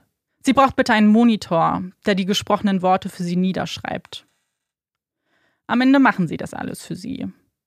Und es gibt eigentlich nur wenige Fragen, die man an sie richtet. Eine von ihnen beschäftigt Duff aber sehr. Er muss sie stellen. Warum ist Jill bei Kent geblieben? Warum sind die beiden weiterhin ein Paar? Er hatte sie vor den fahrenden Bus geworfen. Er hat alles auf sie abladen wollen. Warum bleibt sie? Sie kennt keine Antwort auf diese Fragen. Nach dem zweiten Prozess braucht die Jury nur zwei Stunden, um sich einig zu werden. Schuldig. Sie befinden Kent für schuldig. Er wird zu 180 Tagen Haft sowie 100 Stunden gemeinnützige Arbeit verurteilt. Auch er darf nicht mehr als Anwalt arbeiten. Er bekommt einen Tag Zeit, um sich um die Kinder zu kümmern und einige Vorkehrungen zu treffen. In dieser Nacht flüstert Jill ihm zu, ob es nicht besser wäre, wenn er sich umbringt. Dann würde sie ja die fünf Millionen seiner Lebensversicherung einkassieren und ihr Leben wäre einfach besser. Kelly kann endlich aufatmen. Endlich steht es dort schwarz auf weiß geschrieben. Die beiden sind schuldig. Sie haben eine Strafe bekommen und ihr war immer egal gewesen, wie die genau aussehen würde. Sie wollte nur, dass sie damit nicht durchkommen, dass sie das Leid irgendwie in irgendeiner Art und Weise selbst erfahren. Und obwohl viele Fragen durch den Prozess und die ausführlichen Ermittlungen geklärt werden konnten, so gibt es eine, auf die es bislang keine Antwort gibt. Die nach dem Warum. Warum musste Kelly so leiden? Warum haben sie sich diesen teuflischen Plan ausgedacht? Jill hatte gestanden, hatte sich schuldig bekannt. Sie könnte die Antworten geben, Sie könnte es erklären oder zumindest versuchen. Doch stattdessen tut sie etwas anderes. Sie geht ins Fernsehen, um dort die Wahrheit zu sagen. Sie ist nicht schuldig. Es gab diesen Plan nie. Alle Beweise sind Humbug. Nichts davon hätte ausgereicht, sie zu verurteilen. Ihr Geständnis war rein strategisch. Es war nicht echt. Es war gelogen. Sie hatte einfach keine Lust mehr. Sie hatte sich jetzt ein neues Leben aufgebaut. Ein Leben ohne Kent, unter neuem Namen. Sie konnte einfach ihren Namen ändern und so tun, als ob nie etwas gewesen ist. Kann alles von sich streifen, als wäre es nur alte Kleidung. Nicht mehr darüber nachdenken. Nie hatte sie sich bei Kelly entschuldigt. Nie hat sie einen Funken von Reue gezeigt. Stattdessen bezeichnet sie sie im Fernsehen als verrückte Frau, die sie umbringen wollte. Als ob sie es einfach nicht lassen kann. Immer weiter ihre Lügen verbreiten will. Aber Lügen funktionieren nur dann, wenn man jemanden findet, der sie glaubt. Und dafür muss Jill lange suchen. Für Kelly ist das alles egal. Die Worte prallen an ihr ab. Sie äußert sich mit neu gewonnener Kraft und hat nur noch Mitleid für sie übrig. Denn sie hat gewonnen. In vielerlei Hinsicht. Den Prozess, aber auch im Leben. Denn Kelly hat eine Familie, die sie über alles liebt. Ein Ehemann und Kinder, die immer für sie da sind. Sie arbeitet an einer Schule, die ihr immer den Rücken stärkte und nicht für einen Augenblick an ihr zweifelte. Sie hat gewonnen. Das spürt sie. Kelly kann wieder alleine spazieren gehen. Sie blickt auf den See, erfreut sich an den kleinen Enten, die dort ihre Runden drehen. Sie schaut in den strahlend blauen Himmel. Gerne würde sie irgendwann mal am Strand leben. Vielleicht, wenn ihre Tochter mal groß ist. Dann könnten sie umziehen. Aber so lange bleiben sie in Irvine. Der perfekten Stadt mit den beigefarbenen Häusern, mit den besten Schulen und den freundlichsten Menschen. Sie hat keine Angst mehr, keine Albträume. Ja, jetzt kann sie wieder sagen, sie fühlt sich sicher in Irvine. Ähm, ich habe Amanda dieses Mal bei dem Fall schon mehrmals zwischendrin unterbrochen, weil ich habe, ich bin einerseits total sprachlos, was diesen Fall angeht, und andererseits habe ich so viele Gedanken in meinem Kopf. Aber ich habe irgendwie, also ich muss zuerst einmal sagen, wir haben ja ganz oft so Fälle, die einem wirklich emotional super nahe gehen. Und mhm. dieser Fall ging mir natürlich auch, gerade als du beschrieben hast, wie es Kellys kleiner Tochter ging und so, sehr nah. Aber ich finde, das ist auch mal so eine Erleichterung irgendwie, wenn man einen Fall hat, wo niemand stirbt mhm. und wo ähm, Kelly dann einfach so rausgegangen ist und jetzt geht es ihr gut und sie hat wirklich gewonnen. Ja. Und das finde ich einfach total ähm, schön, auch irgendwie mal so einen Fall zu haben, ja, der gleichzeitig so eine Mischung ist irgendwie aus Mean Girls und Bad Moms und mhm. so absurd einfach. Ja, es ist ganz witzig, dass du das ansprichst, weil als ich, mein letzter Fall war ja einer, der sehr brutal und sehr grausam war und das war auch so ein bisschen die Prämisse, unter der ich den Fall ausgesucht habe, weil ich so dachte, ah, vielleicht ist das dann nicht ganz so emotional oder auch so, ja, äh, grausam in dem Sinne, wobei man da wahrscheinlich einfach das Wort auch ähm, unterschiedlich auslegen kann und der Fall trotzdem auch sehr schrecklich ist. Ähm, ich muss sagen, ich dachte, er würde meine Nerven etwas schonen, aber wir kommen gleich noch zu einem Aspekt, der meine, mich sehr auf die Palme gebracht hat. Zwischen, also ich meine, ich habe mich sehr, sehr viel aufgeregt ähm, über die Beteiligten. Ich auch. Mhm. Also so nervenschonend war der Fall dann doch nicht. Und ich habe nämlich noch ein paar Sachen ähm, mitgebracht für das Nachgespräch, die ich im Fall noch nicht angesprochen habe, weil ich dachte, dass wir darüber ein bisschen freier sprechen können, vor allem weil da so ein paar Sachen dabei sind, wo man auch so ein Was zum Henker-Moment hat. Und zwar geht es natürlich nach diesem zweiten Prozess auch noch weiter. Also es gab eine Zivilklage von Kelly gegen die Easters und die war sehr lang und da passiert sehr viel.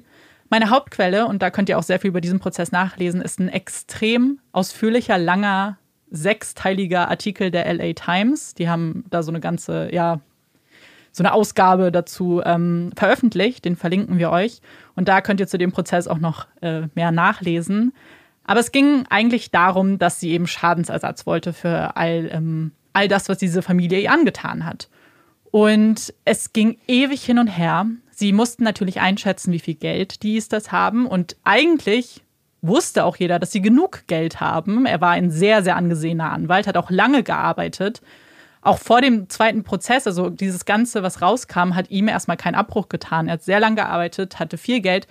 Aber sie haben es äh, bewegt, würde ich mal sagen, sein Vermögen, ähm, dass man extrem schwierig einschätzen konnte, was sein Vermögenswert am Ende ist.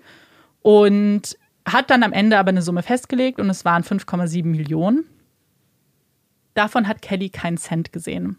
Denn kurz nachdem das Urteil im Zivilprozess gefällt wurde, hat er dann äh, Privatinsolvenz angemeldet, ähm, weil scheinbar sein ganzes Geld ihm weg war. Wo auch immer das ist. Also alle sind da sehr skeptisch, keiner glaubt da so richtig dran. Aber in diesem Prozess ist noch einiges rausgekommen. Zum einen hat er sich bei Kelly entschuldigt, hat auch Reue gezeigt. Inwiefern die echt ist, ob man das glauben möchte, sei mal dahingestellt. Mhm.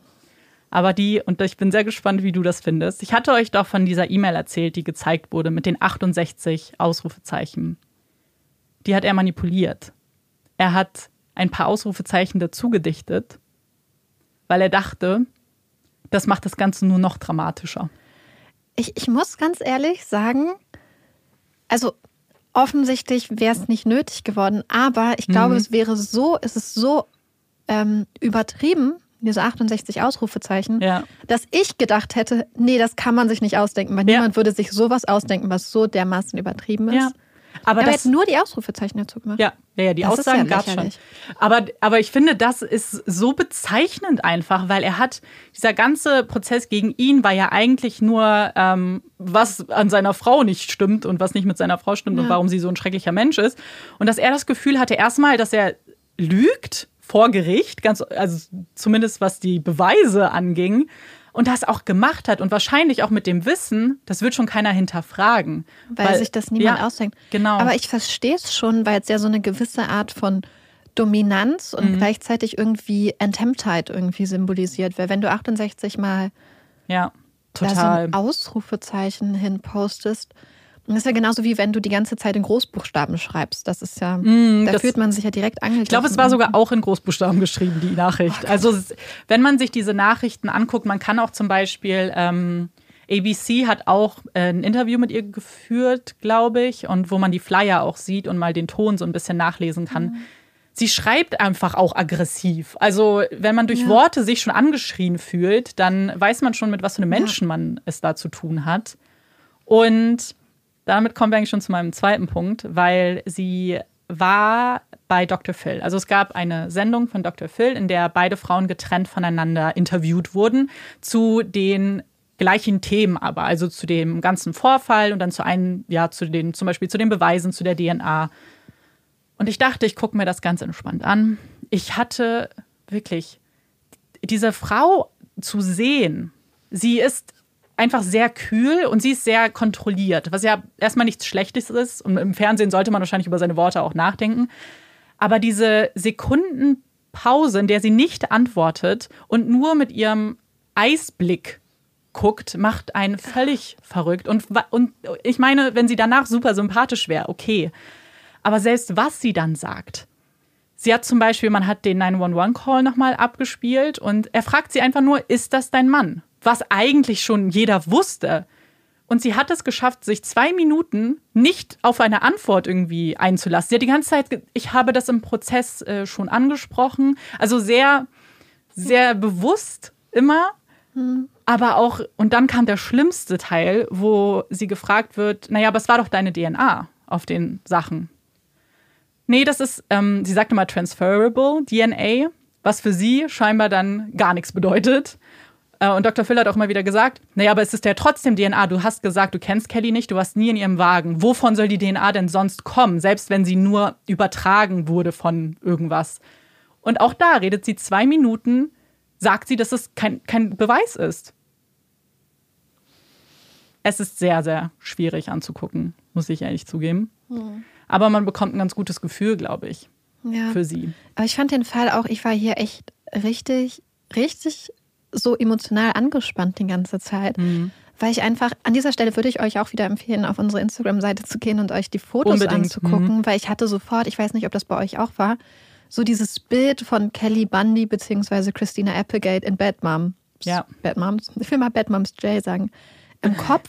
Ja. Und dann meinte Amanda zu mir, ja, google das einfach mhm. mal, weil ähm, Jill sieht einfach genauso aus, wie man sich so eine klischeehaft gecastete ja überperfektionierte ähm, Vorstadt ähm, Mutter, Mutter ja.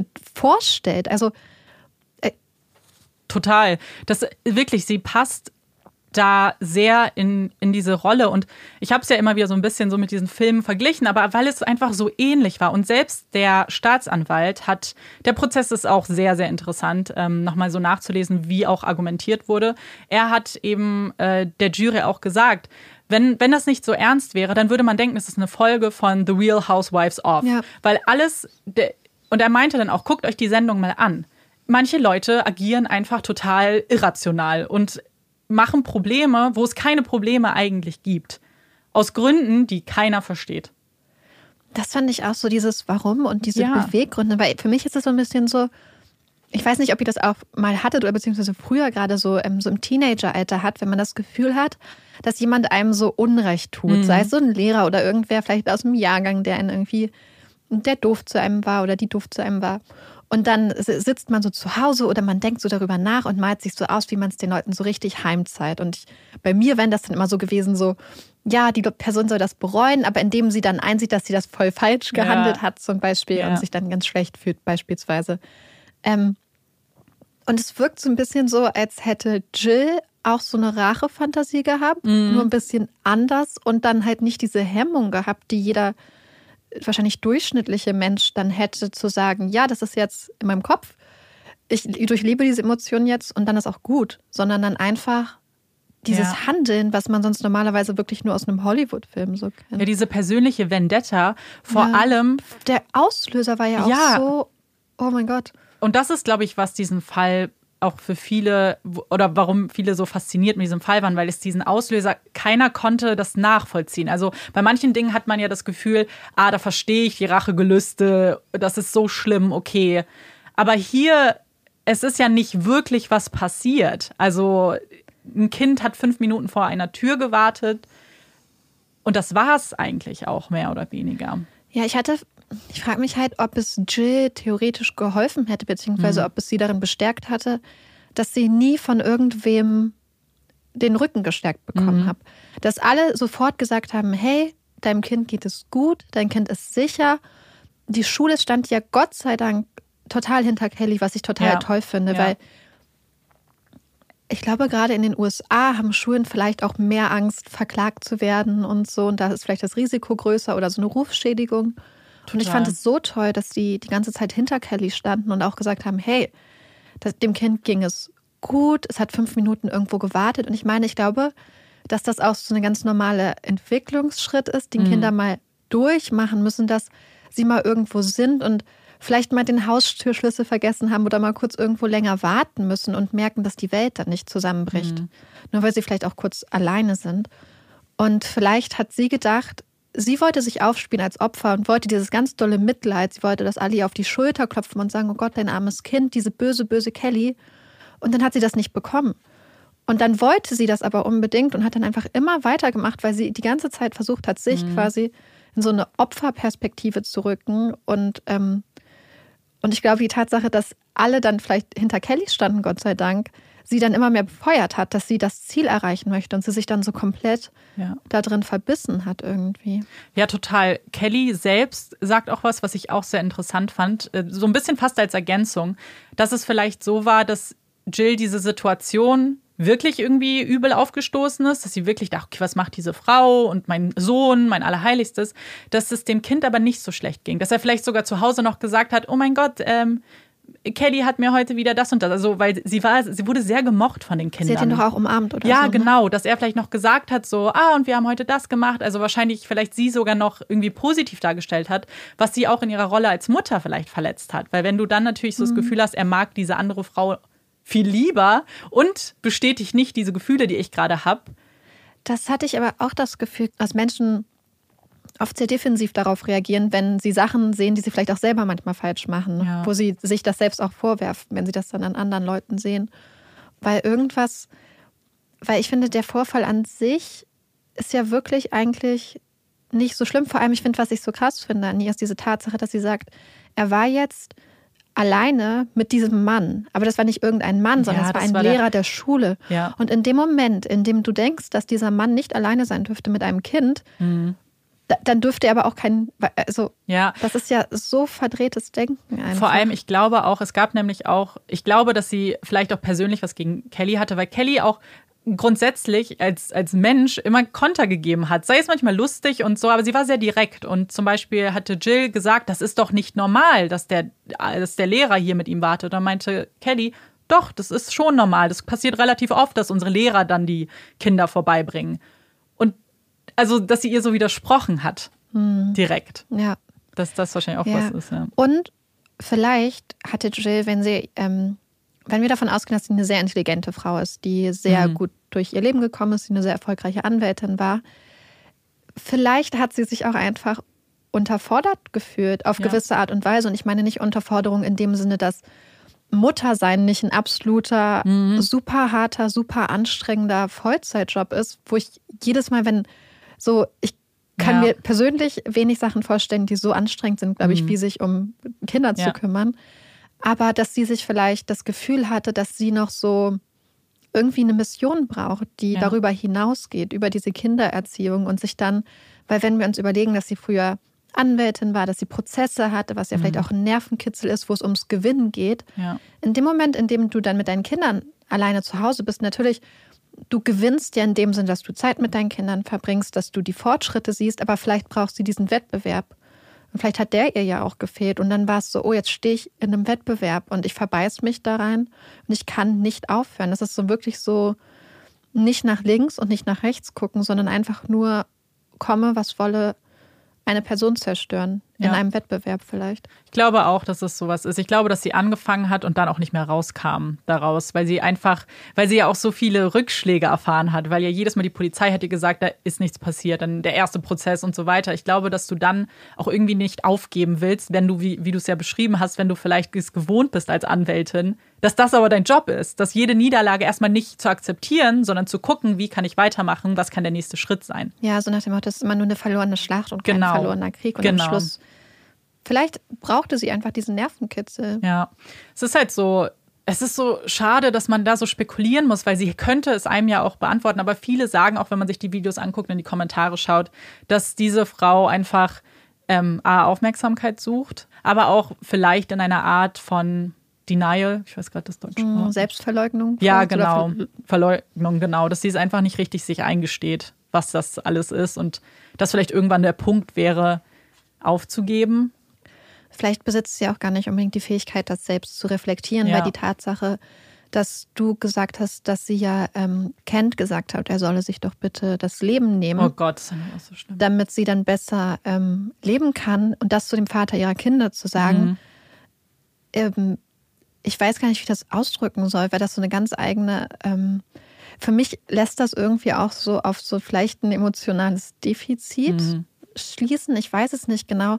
Also, aber das ist ja so krass, dass du sagst, hey, davon auszugehen, dass das Leben deiner Kinder leichter wäre ohne ihren Vater, Ja. ist ja einfach so krass. Vor allem nicht nur ohne ihren Vater, weil der Vater sich umgebracht hat. ja. Und ich glaube, na, dass ihr Empathie fehlt, ist ja relativ, also zumindest Ja. Empathie für Menschen, die ihr nicht vielleicht nahestehen. Aber er war ja ihr Ehemann. Ja, das stimmt. Also, wo die, vielleicht, ich hoffe, dass sie Empathie für ihre Kinder hat, zumindest. Aber Ja, das habe ich mich die ganze Zeit ich hoffe es gefragt. einfach. Ich glaube, man kann da, ja, aber eben, dass dir das alles so, dass du Menschenleben ganz offensichtlich zerstörst, ist einfach grausam. Ich weiß nicht. Und vor allem am Ende, Kelly hat auch ein Buch darüber geschrieben, I'll Get You heißt es. Ähm, Aber ich muss ganz ehrlich sagen, ähm, was ich persönlich sehr befriedigend fand, war die Tatsache, dass beide mit einem Berufsverbot belegt Mhm. wurden. Man muss auch sagen, das war ja auch so äh, fast so der, der, das persönliche Anliegen des Staatsanwaltes. Er hat sich ja vorher auf diese ganzen Plea-Deals nicht eingelassen, weil die eben ähm, das nicht mit eingeschlossen hätten. Er wollte, dass sie verurteilt werden, damit eben ähm, sie nicht mehr als Anwälte praktizieren dürfen. Und ich glaube, dass das auch richtig ist. Ja, vor allem, ich habe das Gefühl, dass du die beiden damit viel noch mehr als mit so einer Freiheitsstrafe da getroffen hast, wo es ihnen wehtut, nämlich an Status, an gesellschaftlichem Ansehen und Geld und Ja. Erfolg. Und ähm, ich glaube, dass sowieso ähm, das, was eine Person bestraft, recht individuell ist. Und ich habe das Gefühl, dass man hier, Ja. wenn du so statusversessene Menschen hast, dass du ihnen sie da sehr, sehr empfindlich getroffen hast. Total. Und weil es auch so in sehr publik war. Also sie waren dann auch die Gesichter und jeder kannte sie und, und kennt sie auch und weiß Ja. Und sieht sie als sehr, sehr böse Menschen. Der Anwalt, äh, nicht der Anwalt, der Richter hatte auch zum Abschluss gesagt, er würde ihn am liebsten für Jahre wegsperren. Das hat er nicht offiziell gesagt, aber später hat er sich wohl geäußert, dass er es nicht gemacht hat, auch im, im Vergleich mit ihrer Strafe, aber weil die Gefängnisse so voll waren zu dem Zeitpunkt und sie keinen Platz hatten, ehrlich gesagt. Ja. Aber ich glaube auch, wie gesagt, diese Strafe hätte er abgesessen und es wäre okay gewesen. Ich glaube, was wirklich hier mehr trifft, ist, dass du diesen Beruf, den du dir ja so hart erarbeitet und erkämpft hast, nicht mehr ausüben kannst. Ja, Ja, das finde ich irgendwie sehr, sehr wichtig einfach für. Aber ich hatte auch das Gefühl, dass ja, ähm, dass Kelly sehr, sehr viel Glück hatte, dass sie eine weiße Mhm. Mama quasi aus der Vorstadt war. Weil ich glaube, dass wirklich, Ja. das ist ja angesprochen, wenn es in einem anderen Stadtteil, in einem anderen County irgendwo anders gewesen wäre und wenn Kelly jetzt zum Beispiel nicht weiß gewesen wäre oder so, wer weiß, ob sie überhaupt das erste Zusammentreffen mit Ja. der Polizei überlebt hätte. Ja. Und ich finde es so beeindruckend, dass, ähm, beziehungsweise toll, dass da wirklich 20 Leute, also ich weiß nicht, wie gut ich es finde, wenn Ja, so ich viel weiß. Polizeiressourcen draufgegangen sind. Aber ich hatte fast das Gefühl, dass es vielleicht für viele Polizisten dann auch so ein persönliches War's Anliegen auch, war, ja. dass sie gesagt haben, ich will daran arbeiten. Ähm, so für so ein Gerechtigkeitsgefühl. Andererseits denke ich, das sind natürlich Ressourcen, die auch in andere Sachen hätten Mhm. gesteckt werden können. Aber andererseits freue ich mich natürlich total für Ja. Kelly. Ja, es, ich glaube, man ist da so ein bisschen hin und her gerissen. Und das ist auch so der Grundtenor, wenn man das so liest. So ganz viele sind schon auch ein bisschen geschockt, was diese Zahlen angeht, weil ähm, es so, man fühlt, man hat das Gefühl, es wird der Tat irgendwie nicht so richtig gerecht. Aber ich sehe es auch wie du. Ich finde es eigentlich, zumindest zeigt es, dass es Ermittler gibt, die so für ihren Job trotzdem irgendwie leben und das machen Ja. wollen, auch wenn es hier nicht um die großen ähm, ja, Drogenbarone geht und man hier vielleicht sich einen großen Namen machen kann. Aber wenn man das Gefühl hat, hier ist Unrecht geschehen Ja. und hier ist eine Mutter, die nichts dafür kann und wir müssen alles dafür tun, dass irgendwie wieder Gerechtigkeit herrscht. Ja, ja, ich glaube, das ist immer so dieses, was man so auf der persönlichen Ebene freut man sich und auf der Mhm. Quasi systematischen, institutionellen Ebene denkt man so, Ja, das stimmt. Aber deswegen ist es, glaube ich, gut, trotzdem darüber zu sprechen und es angesprochen Aber zu wir, haben. also ich glaube, man nicht- kann das auch Mhm. als Privatperson sich einfach trotzdem dann über diese Ja. Sache freuen. Man ist ja nicht Total. persönlich der Polizei. Äh, Ermittler, der zuständig ist für die Einteilung der Ressourcen. Naja, eben. Und wir wissen ja auch nicht, dass durch diese Ermittlungen Irgendwo irgendwelche, genau, Ressourcen irgendwelche anderen Ermittlungen darunter gelitten haben. So, das ist, glaube ich, dann auch erstmal okay. In Irvine passiert nicht so viel. Vielleicht Ja. hatten sie auch einfach alle nichts zu tun. Vielleicht waren sie auch ganz froh, dass sie einen Fall hatten, der ein, zwei emotional irgendwie auch schon so mitnimmt. Mhm. Und, ähm, und es ist ja wirklich wie in so einem Ho- Hollywood-Film oder in so einem Teenager-Drama. Und der einen aber trotzdem nicht so mitnimmt. Ja. Weil das, ich, also, Ich glaube, das ist das Gefühl, was man einfach hat, so nach aber dem auch Film. ich, und ich glaube deswegen, ich habe mich wirklich so gefreut über diesen Fall, weil ich glaube, manchmal unterschätzen wir einfach, wie sehr einen die Fälle so mitnehmen, die wir Mhm. machen. Ja, total. Und ich finde es voll schön, dass, ähm, und Amanda hat es ja gerade gesagt, du wolltest einen Fall machen, der so ein bisschen in Anführungsstrichen leichter ist. Und ich habe das auch total, dass ich mich manchmal einfach so danach sehnen würde, so einen Fall zu machen, der ähm, einen emotional nicht wirklich so doll angeht einfach. Es Ja. ist immer schwer, aber deswegen, es war ein Mhm. sehr, sehr guter Fall, finde ich dafür. Danke. Die, das ist es aber auch so. Ich glaube, wir haben immer selber natürlich, wenn wir unsere Fälle aussuchen, mögen wir natürlich die emotionalen und wir mögen auch die, die irgendwie eine andere, ähm, ja, ein anderes Thema noch begleiten, wichtige Themen, gesellschaftliche Themen. Aber wir sind natürlich auch True Crime Fans. Also wir mögen auch die Fälle, wo es um Ermittlungen geht und um Prozesse geht, wo vielleicht gar nicht die Tat so sehr im Vordergrund steht, sondern die Menschen.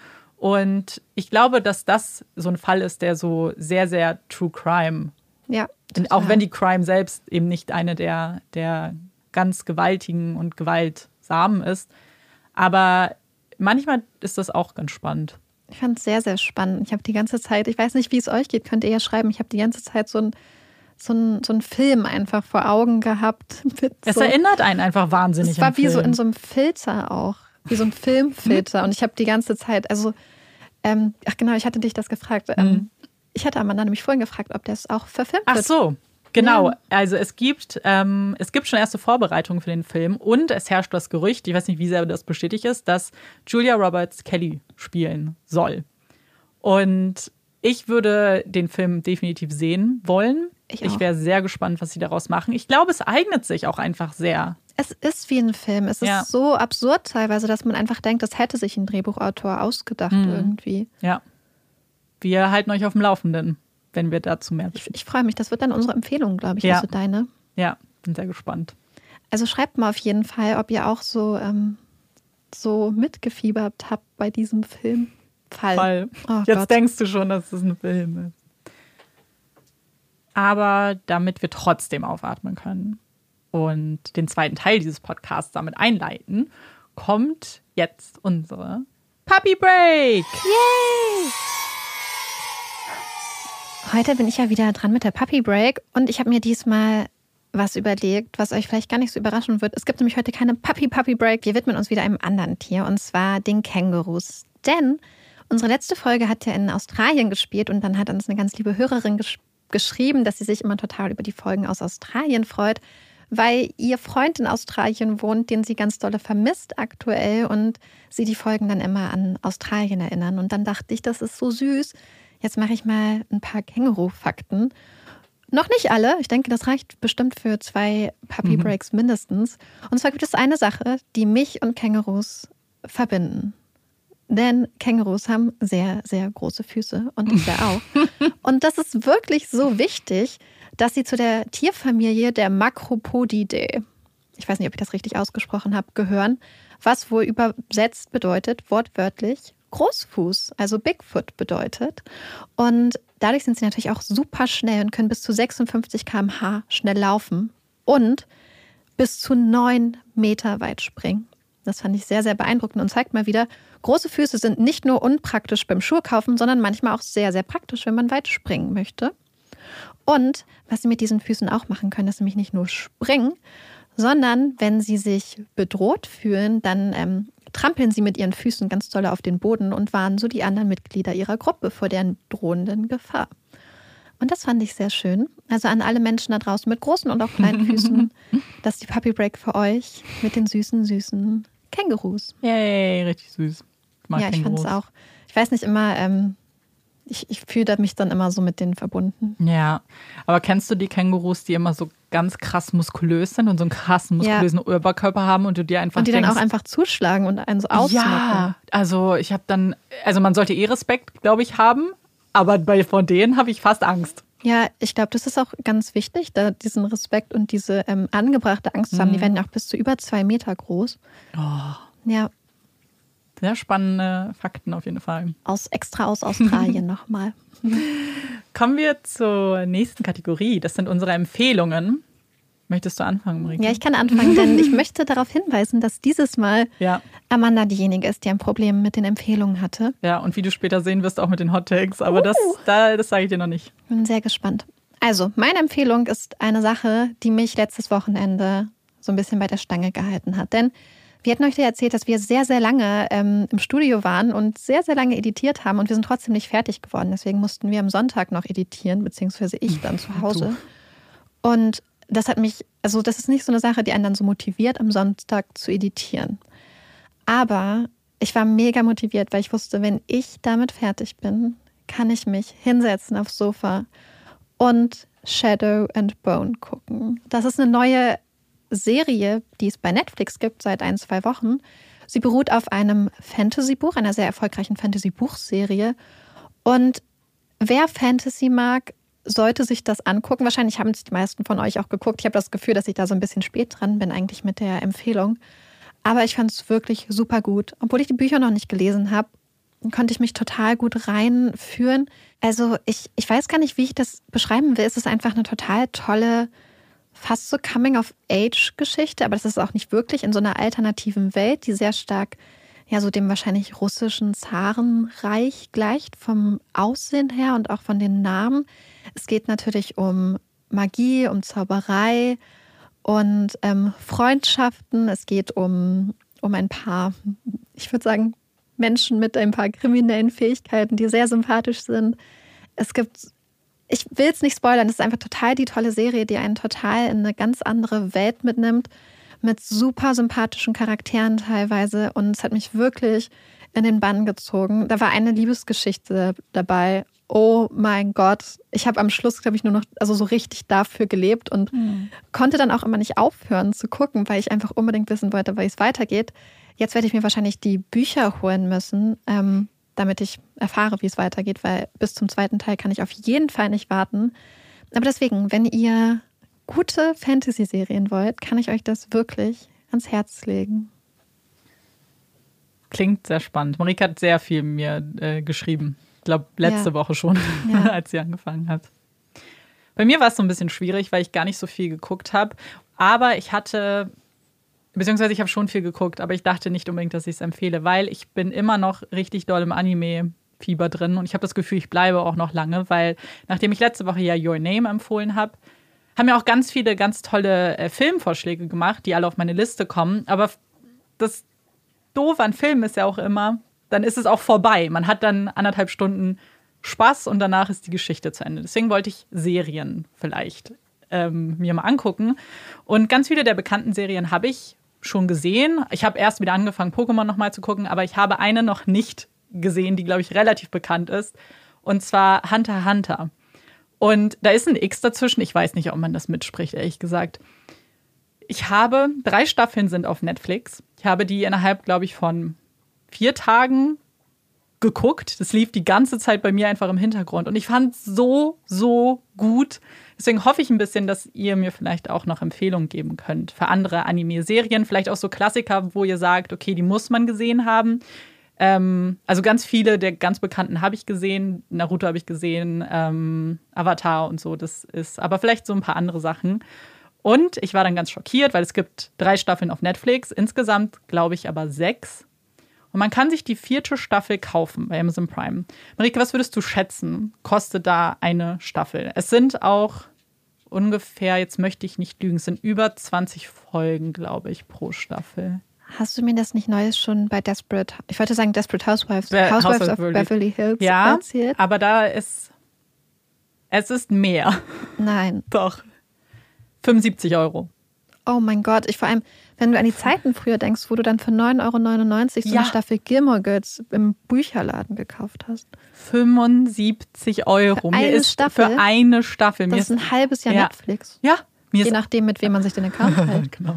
Mir ist alles aus dem Gesicht gefallen und ich war richtig traurig. Deswegen bin ich jetzt fertig. Ich sehe das, ich werde keine 75 Euro bezahlen. Ich werde einfach hoffen, ja. dass Netflix vielleicht irgendwann mal ein paar mehr Staffeln einkauft. Und da, vielleicht kann ich eine DVD, vielleicht gibt es das auch. Ich werde mal schauen.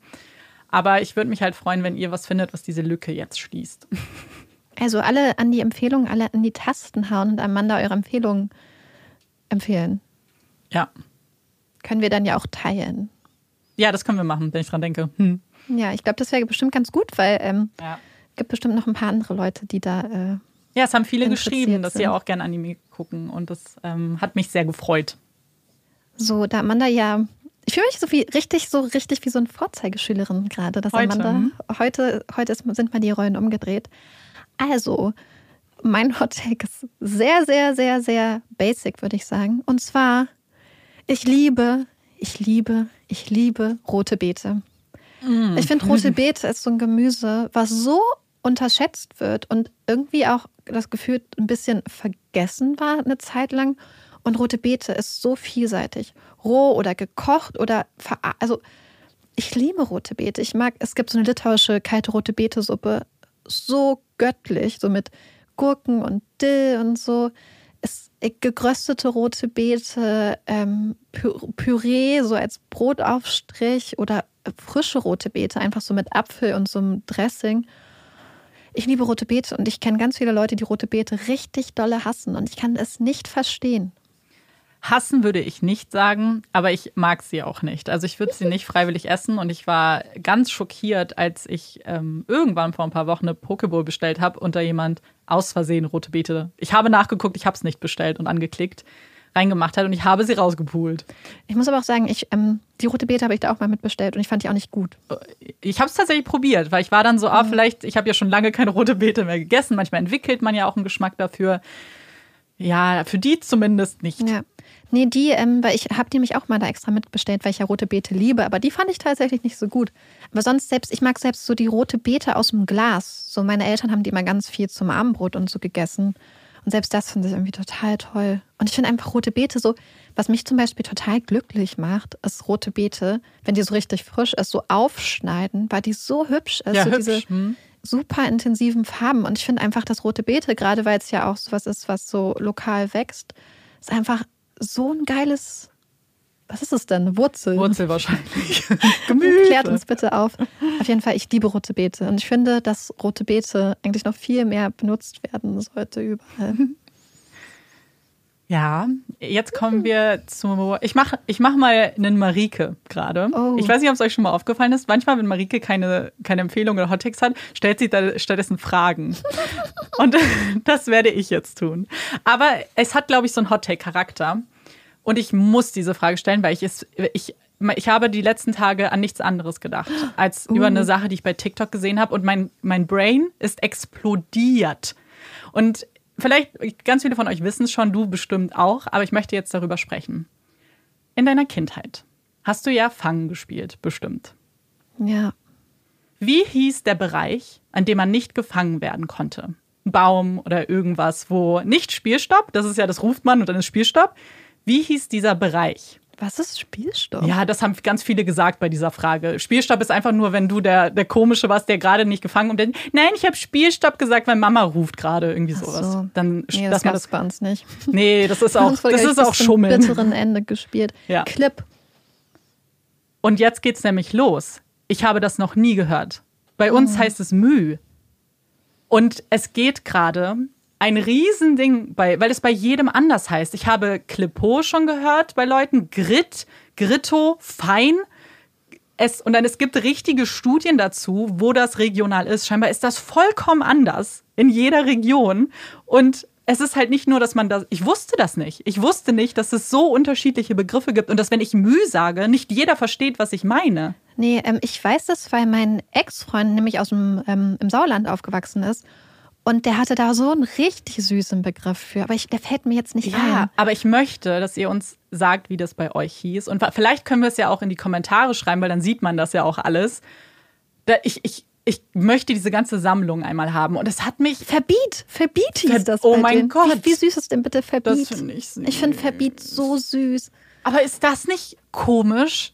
Ich hab, ich weiß nicht, mich lässt, ich finde das so seltsam, die Vorstellung. Weil wie hat man das als Kind denn auch. Irgendwer hat es ja gesagt. Es ist ja nicht, dass ich in einem Buch nachgeguckt habe, wie dieser Bereich heißt. Man hat einfach Und auch, dass es dieses Prinzip, dass Ja. da ein sicherer Bereich ist überall. Dass da. es das immer gab, genau. Und dann, und dann hatte der komplett unterschiedliche Namen. Ja. Ich bin.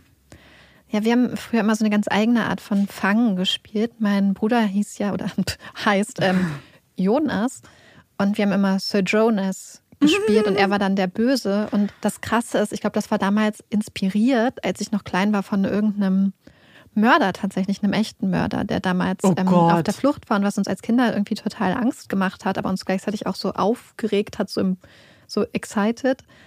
Und ähm, ja, und dann haben wir immer Sir Jonas gespielt und dann mussten alle den bösen, bösen Sir Jonas. Oh, das ist ja unter. Aber hat er das verkraftet? Ich meine, Ja, er war ja, der, er war ja er war der Verbrecher. Ja, ja, alle Aufmerksamkeit. Nein. Bei uns war es eigentlich, also fangen schon, aber wir haben irgendwie seit der Grundschule eigentlich immer nur Jungs fangen die Mädchen gespielt oder Mädchen fangen die Jungs. Es war immer besser, auch. Jungs fangen die Mädchen. Also war Jungs besser. fangen die Mädchen war immer besser. Das war, und da gab, war unser Müh, oder war, hier setzt ihr bitte euer Wort ein, war immer, wie heißt denn das so ein, kein Kompost, aber wo man Laub immer gesammelt hat. Ist das ein Kompost trotzdem? Nee, wahrscheinlich nicht, ne? Weiß ich nicht. Auf jeden Fall so ein riesengroßer, abgezäunter Bereich, wo in unserer Grundschule halt das Laub war. Und das war immer unser Müh. Und wir standen da, also vor allem jetzt, wo ich über dieses Konzept Müh nachdenke, ist es ja auch irgendwie komisch, weil man stand doch dann die ganze Zeit da oder ist man dann wieder losgelaufen? Ich glaube, man ist losgelaufen, weil du wolltest ja den Nervenkitzel. haben. Ja, ey, für mich war das zu viel. Ich kannte wirklich auch das Adrenalin bei äh, Verstecken. Oh Gott, Verstecken Oh mein ist so Gott. schlimm. Das ist wirklich, ich krieg richtig Panik. Ich finde ja, dass die Szenen in Horrorfilmen oder zum Beispiel bei Fluch der Karibik, wo sich Leute verstecken und jemand sie sucht, ich sterbe auch jedes Mal. Ja. Ich finde das Oh. ganz, ganz schlimm. Ich finde, ich auch. Ich weiß nicht warum. Ich kann dann auch nicht unterscheiden, dass das nur ein Spiel ist. Ich, mich kriegt das total. Ich bin sehr angespannt. Ja, das verstehe ich voll. Ich, ich würde mich auf jeden Fall freuen, äh, da eure Kindheitserinnerungen so ein Ja, bisschen also zu bis hören. jetzt haben wir Clip, Mühe und Verbiet. genau, das, wo wir wissen, dass es wirklich auch benutzt wurde. Jetzt müsst ihr uns noch aushelfen. Ja, wir sind sehr gespannt. Ich bin sehr gespannt. Ich auch, sehr. Mhm. Und sag mal, ob ihr Spielstopp kanntet. Spielstopp, ja, vor allem, weil Spielstopp ist, das ist nicht das Gleiche, weil Spielstopp war einfach irgendwas, was man überall rufen konnte einfach. Ja, Mein Schnürsenkel ist auf dem Spielstopp. Okay, cool. vielleicht gab es das bei uns auch. Ich weiß es nicht. mehr Ja, so ganz sicher. her. Das kann, jedes Kind hatte dieses, dieses Ass im Ärmel. Wenn die Mama gerufen hat. Ja, genau. Bevor wir aber diese Folge beenden, haben wir noch äh, eine Sache, ein, zwei Sachen anzusprechen, was organisatorisches. Zum einen erstmal, nächste Woche gibt es noch eine Folge Puppies and Crime. Die Woche darauf müssen wir Pause machen, weil wir beruflich sehr, sehr, sehr eingespannt sind. Wir haben jetzt Veranstaltungen, die stattfinden. Ja. Da gibt es faktisch keine Zeit. Ja, weil wir dann auch an den Feiertagen arbeiten und ja. am Wochenende. Und zwar sehr, sehr lange. Das heißt, äh, es geht, geht, einfach ja. nicht. Deswegen ist es auch keine Pause und kein Urlaub, sondern es ist eine Zwangspause. Ja, wird, wird sehr traurig, glaube ich, wenn man so viel ja. zu tun hat, aber nicht mal Puppies in Crime eine Folge am Schluss bei rauskommt. Ja, uns. genau. Sehr schade. Aber es gibt noch wir, was anderes. Ja, genau. Wir haben nämlich noch eine ganz spannende äh, Sache. Wir wollten die einfach jetzt schon mal ansprechen, jetzt so im kleinen Rahmen quasi. Wir sprechen die auch noch mal dann richtig an, bevor es richtig losgeht. Und zwar, wer uns schon länger hört, weiß ja, dass wir seit einiger Zeit zumindest versuchen wollen, dass Puppies in Crime irgendwie mal zu unserem Lebensmittelpunkt wird, einfach auch um diese Doppelbelastung ähm, so ein bisschen ähm, damit aufzuhören und mhm. einfach das, was wir über alles lieben, zu unserem Lebensmittelpunkt machen zu können. Und wir haben ja aber auch schon angekündigt, dass es uns dabei total wichtig ist, mit der ganzen Community diesen Schritt zu gehen. Das heißt, wir wollen nicht, dass ähm, diesen Schritt nicht alleine gehen, sondern wir wollen, dass alle mitgenommen werden. Und deswegen haben wir mhm. jetzt ein paar Gespräche geführt und haben ganz tolle Partner gefunden, mit denen wir hoffentlich zusammen bald Werbung machen können. Das heißt, wir haben dann Sponsoren für die Folgen. So werden wir nicht äh, kein Exclusive machen, wir werden nicht irgendwo hingehen. Niemand von euch muss dafür Geld bezahlen, sondern es finden sich einfach ganz, ganz tolle, spannende Firmen mit mega coolen Produkten, die dann immer mal eine Folge spon sponsoren. genau, also es ist sehr viel im Hintergrund passiert. Ganz viele von euch haben uns auch immer wieder, eigentlich seit wir Puppies and Crime machen, ja. Fragen, äh, Nachrichten gestellt, in denen ihr gefragt habt, wie kann man uns unterstützen und die gerne auch wirklich Hand, äh, Geld in die Hand nehmen wollten. Aber das müsst ihr jetzt natürlich dann nicht mehr. Ihr könnt uns aber trotzdem helfen, weil es gibt ganz viele andere Möglichkeiten, die am Ende des Tages für uns genauso wertvoll sind. Das sind zum Beispiel erstmal Nachrichten und Kommentare auf unserem Instagram. Wenn ihr da Beiträge liked, kommentiert, das hilft erstmal persönlich, wenn wir die schönen Worte ja. lesen, freut uns das sehr. Aber natürlich hilft es auch unserer Reichweite aber auch Dinge, die ihr ganz, ganz sicher schon macht. Ähm, uns folgen bei dem jeweiligen Podcast-Anbieter, abonnieren. Bei allen, bei allen. Ihr könnt uns bei allen Ihr könnt zu allen gehen, alle, die es gibt, wo, wir, wo man uns hören kann, vielleicht als Zusatz. Genau, wo man uns hören kann. Und äh, genau, das hilft uns sehr. Und am Ende des Tages ist es auch irgendwie Geld, was dann an uns geht. Nur eben nicht von Direkt. euch. genau, deswegen ist es einfach so. Und wenn ihr uns empfiehlt, also wir kriegen jede ja. Woche Nachrichten von Leuten, die sagen, dass wir von der Oma, von der Schwester, ja, von der Tante, vom, vom Lehrer, keine Ahnung, also von so vielen Leuten empfohlen werden. Und das ist für uns total schön, weil ich weiß nicht, ich persönlich fühle, mhm. also ich bin immer ganz gerührt, wenn jemand uns weiterempfiehlt. Ja. Und ähm, deswegen, also diese ganzen Sachen, die ihr alles schon macht, sind einfach für uns eine super riesige Support. Wir mhm. freuen uns total. Und es ist für uns unglaublich wertvoll. Deswegen, ja. wir werden in die Zukunft gemeinsam schreiten. Wir freuen uns total. Ja. Und wir freuen uns ganz besonders, dass wir alle zusammen diesen Schritt gehen werden. Genau. Die, die wollen. Niemand soll sich jetzt gezwungen, niemand ist gezwungen, uns zu hören. Einfach, ähm, ja. Ja, deswegen wir danke an euch, dass ihr dabei seid, immer dabei sein werdet, hoffentlich. Danke für euren Support. Danke für euren Support. Und ja, Marika hat es gerade perfekt gesagt. Wir freuen uns sehr, sehr darauf. Wir sind sehr gespannt, was die Zukunft bereithält. Ja. Es ist immer alles sehr vage, aber ich meine, ihr werdet sehen. Ihr werdet ja. es sehen. Ich meine, ihr seid es, glaube ich, auch bestimmt schon von anderen genau. Podcasts genau. irgendwie gewohnt. Und ich finde es halt persönlich einfach total spannend und voll schön, so Sponsoren für die Folgen zu haben, weil es wirklich bedeutet, dass wir alle mitnehmen können, mhm. dass wir coole Produkte mhm. ähm, auch bewerben können, weil wir haben so ein paar und Sachen. testen dürfen, ganz ja, egoistisch. Oh mein Gott. Wir ja. sind schon, wir haben wir uns, testen gerade was. Wir haben schon mhm. was getestet, was sehr, sehr cool ist und uns sehr dolle hilft. Und ähm, ja, wir sind einfach total aufgeregt. Und ich freue mich auch richtig dolle, dass, also ich habe so ein paar dicke Bücher zum Beispiel bei mir zu Hause im Schrank und wenn Puppies in Crime wirklich mal wieder so, dass der Lebensmittelpunkt ist, dann kann man auch diese richtigen Wälzer lesen und hat die Zeit, daraus einen Fall zu machen. Ich weiß ja. nicht, darauf, ich bin so aufgeregt schon irgendwie. Ja, auf jeden Fall. Deswegen, aber nächste Woche gibt es noch eine Folge. Danach nicht. und wir hoffen aber, diese Folge hat euch gefallen. Wir freuen uns auf eure Nachrichten zum Fall, zu den Hot Takes, Empfehlungen und hoffen, ihr hört uns auch beim nächsten Mal wieder zu. Ich bin Amanda. Ich bin Marike. Und das ist Puppies in Crime. Tschüss.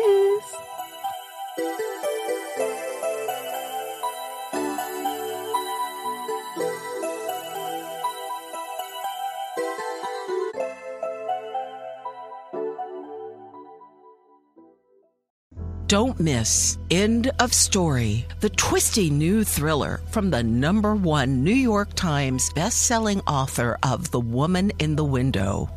Author Lucy Foley calls it elegant, absorbing, full of Hitchcockian menace. End of Story by A.J. Finn is available where books are sold.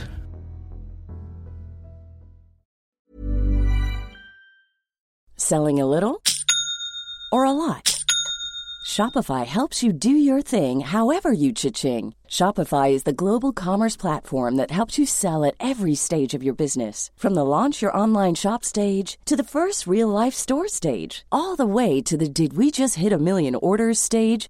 Shopify is there to help you grow. Shopify helps you turn browsers into buyers with the internet's best converting checkout. 36% better on average compared to other leading commerce platforms because businesses that grow grow with Shopify. Get a $1 per month trial period at shopify.com/work. shopify.com/work.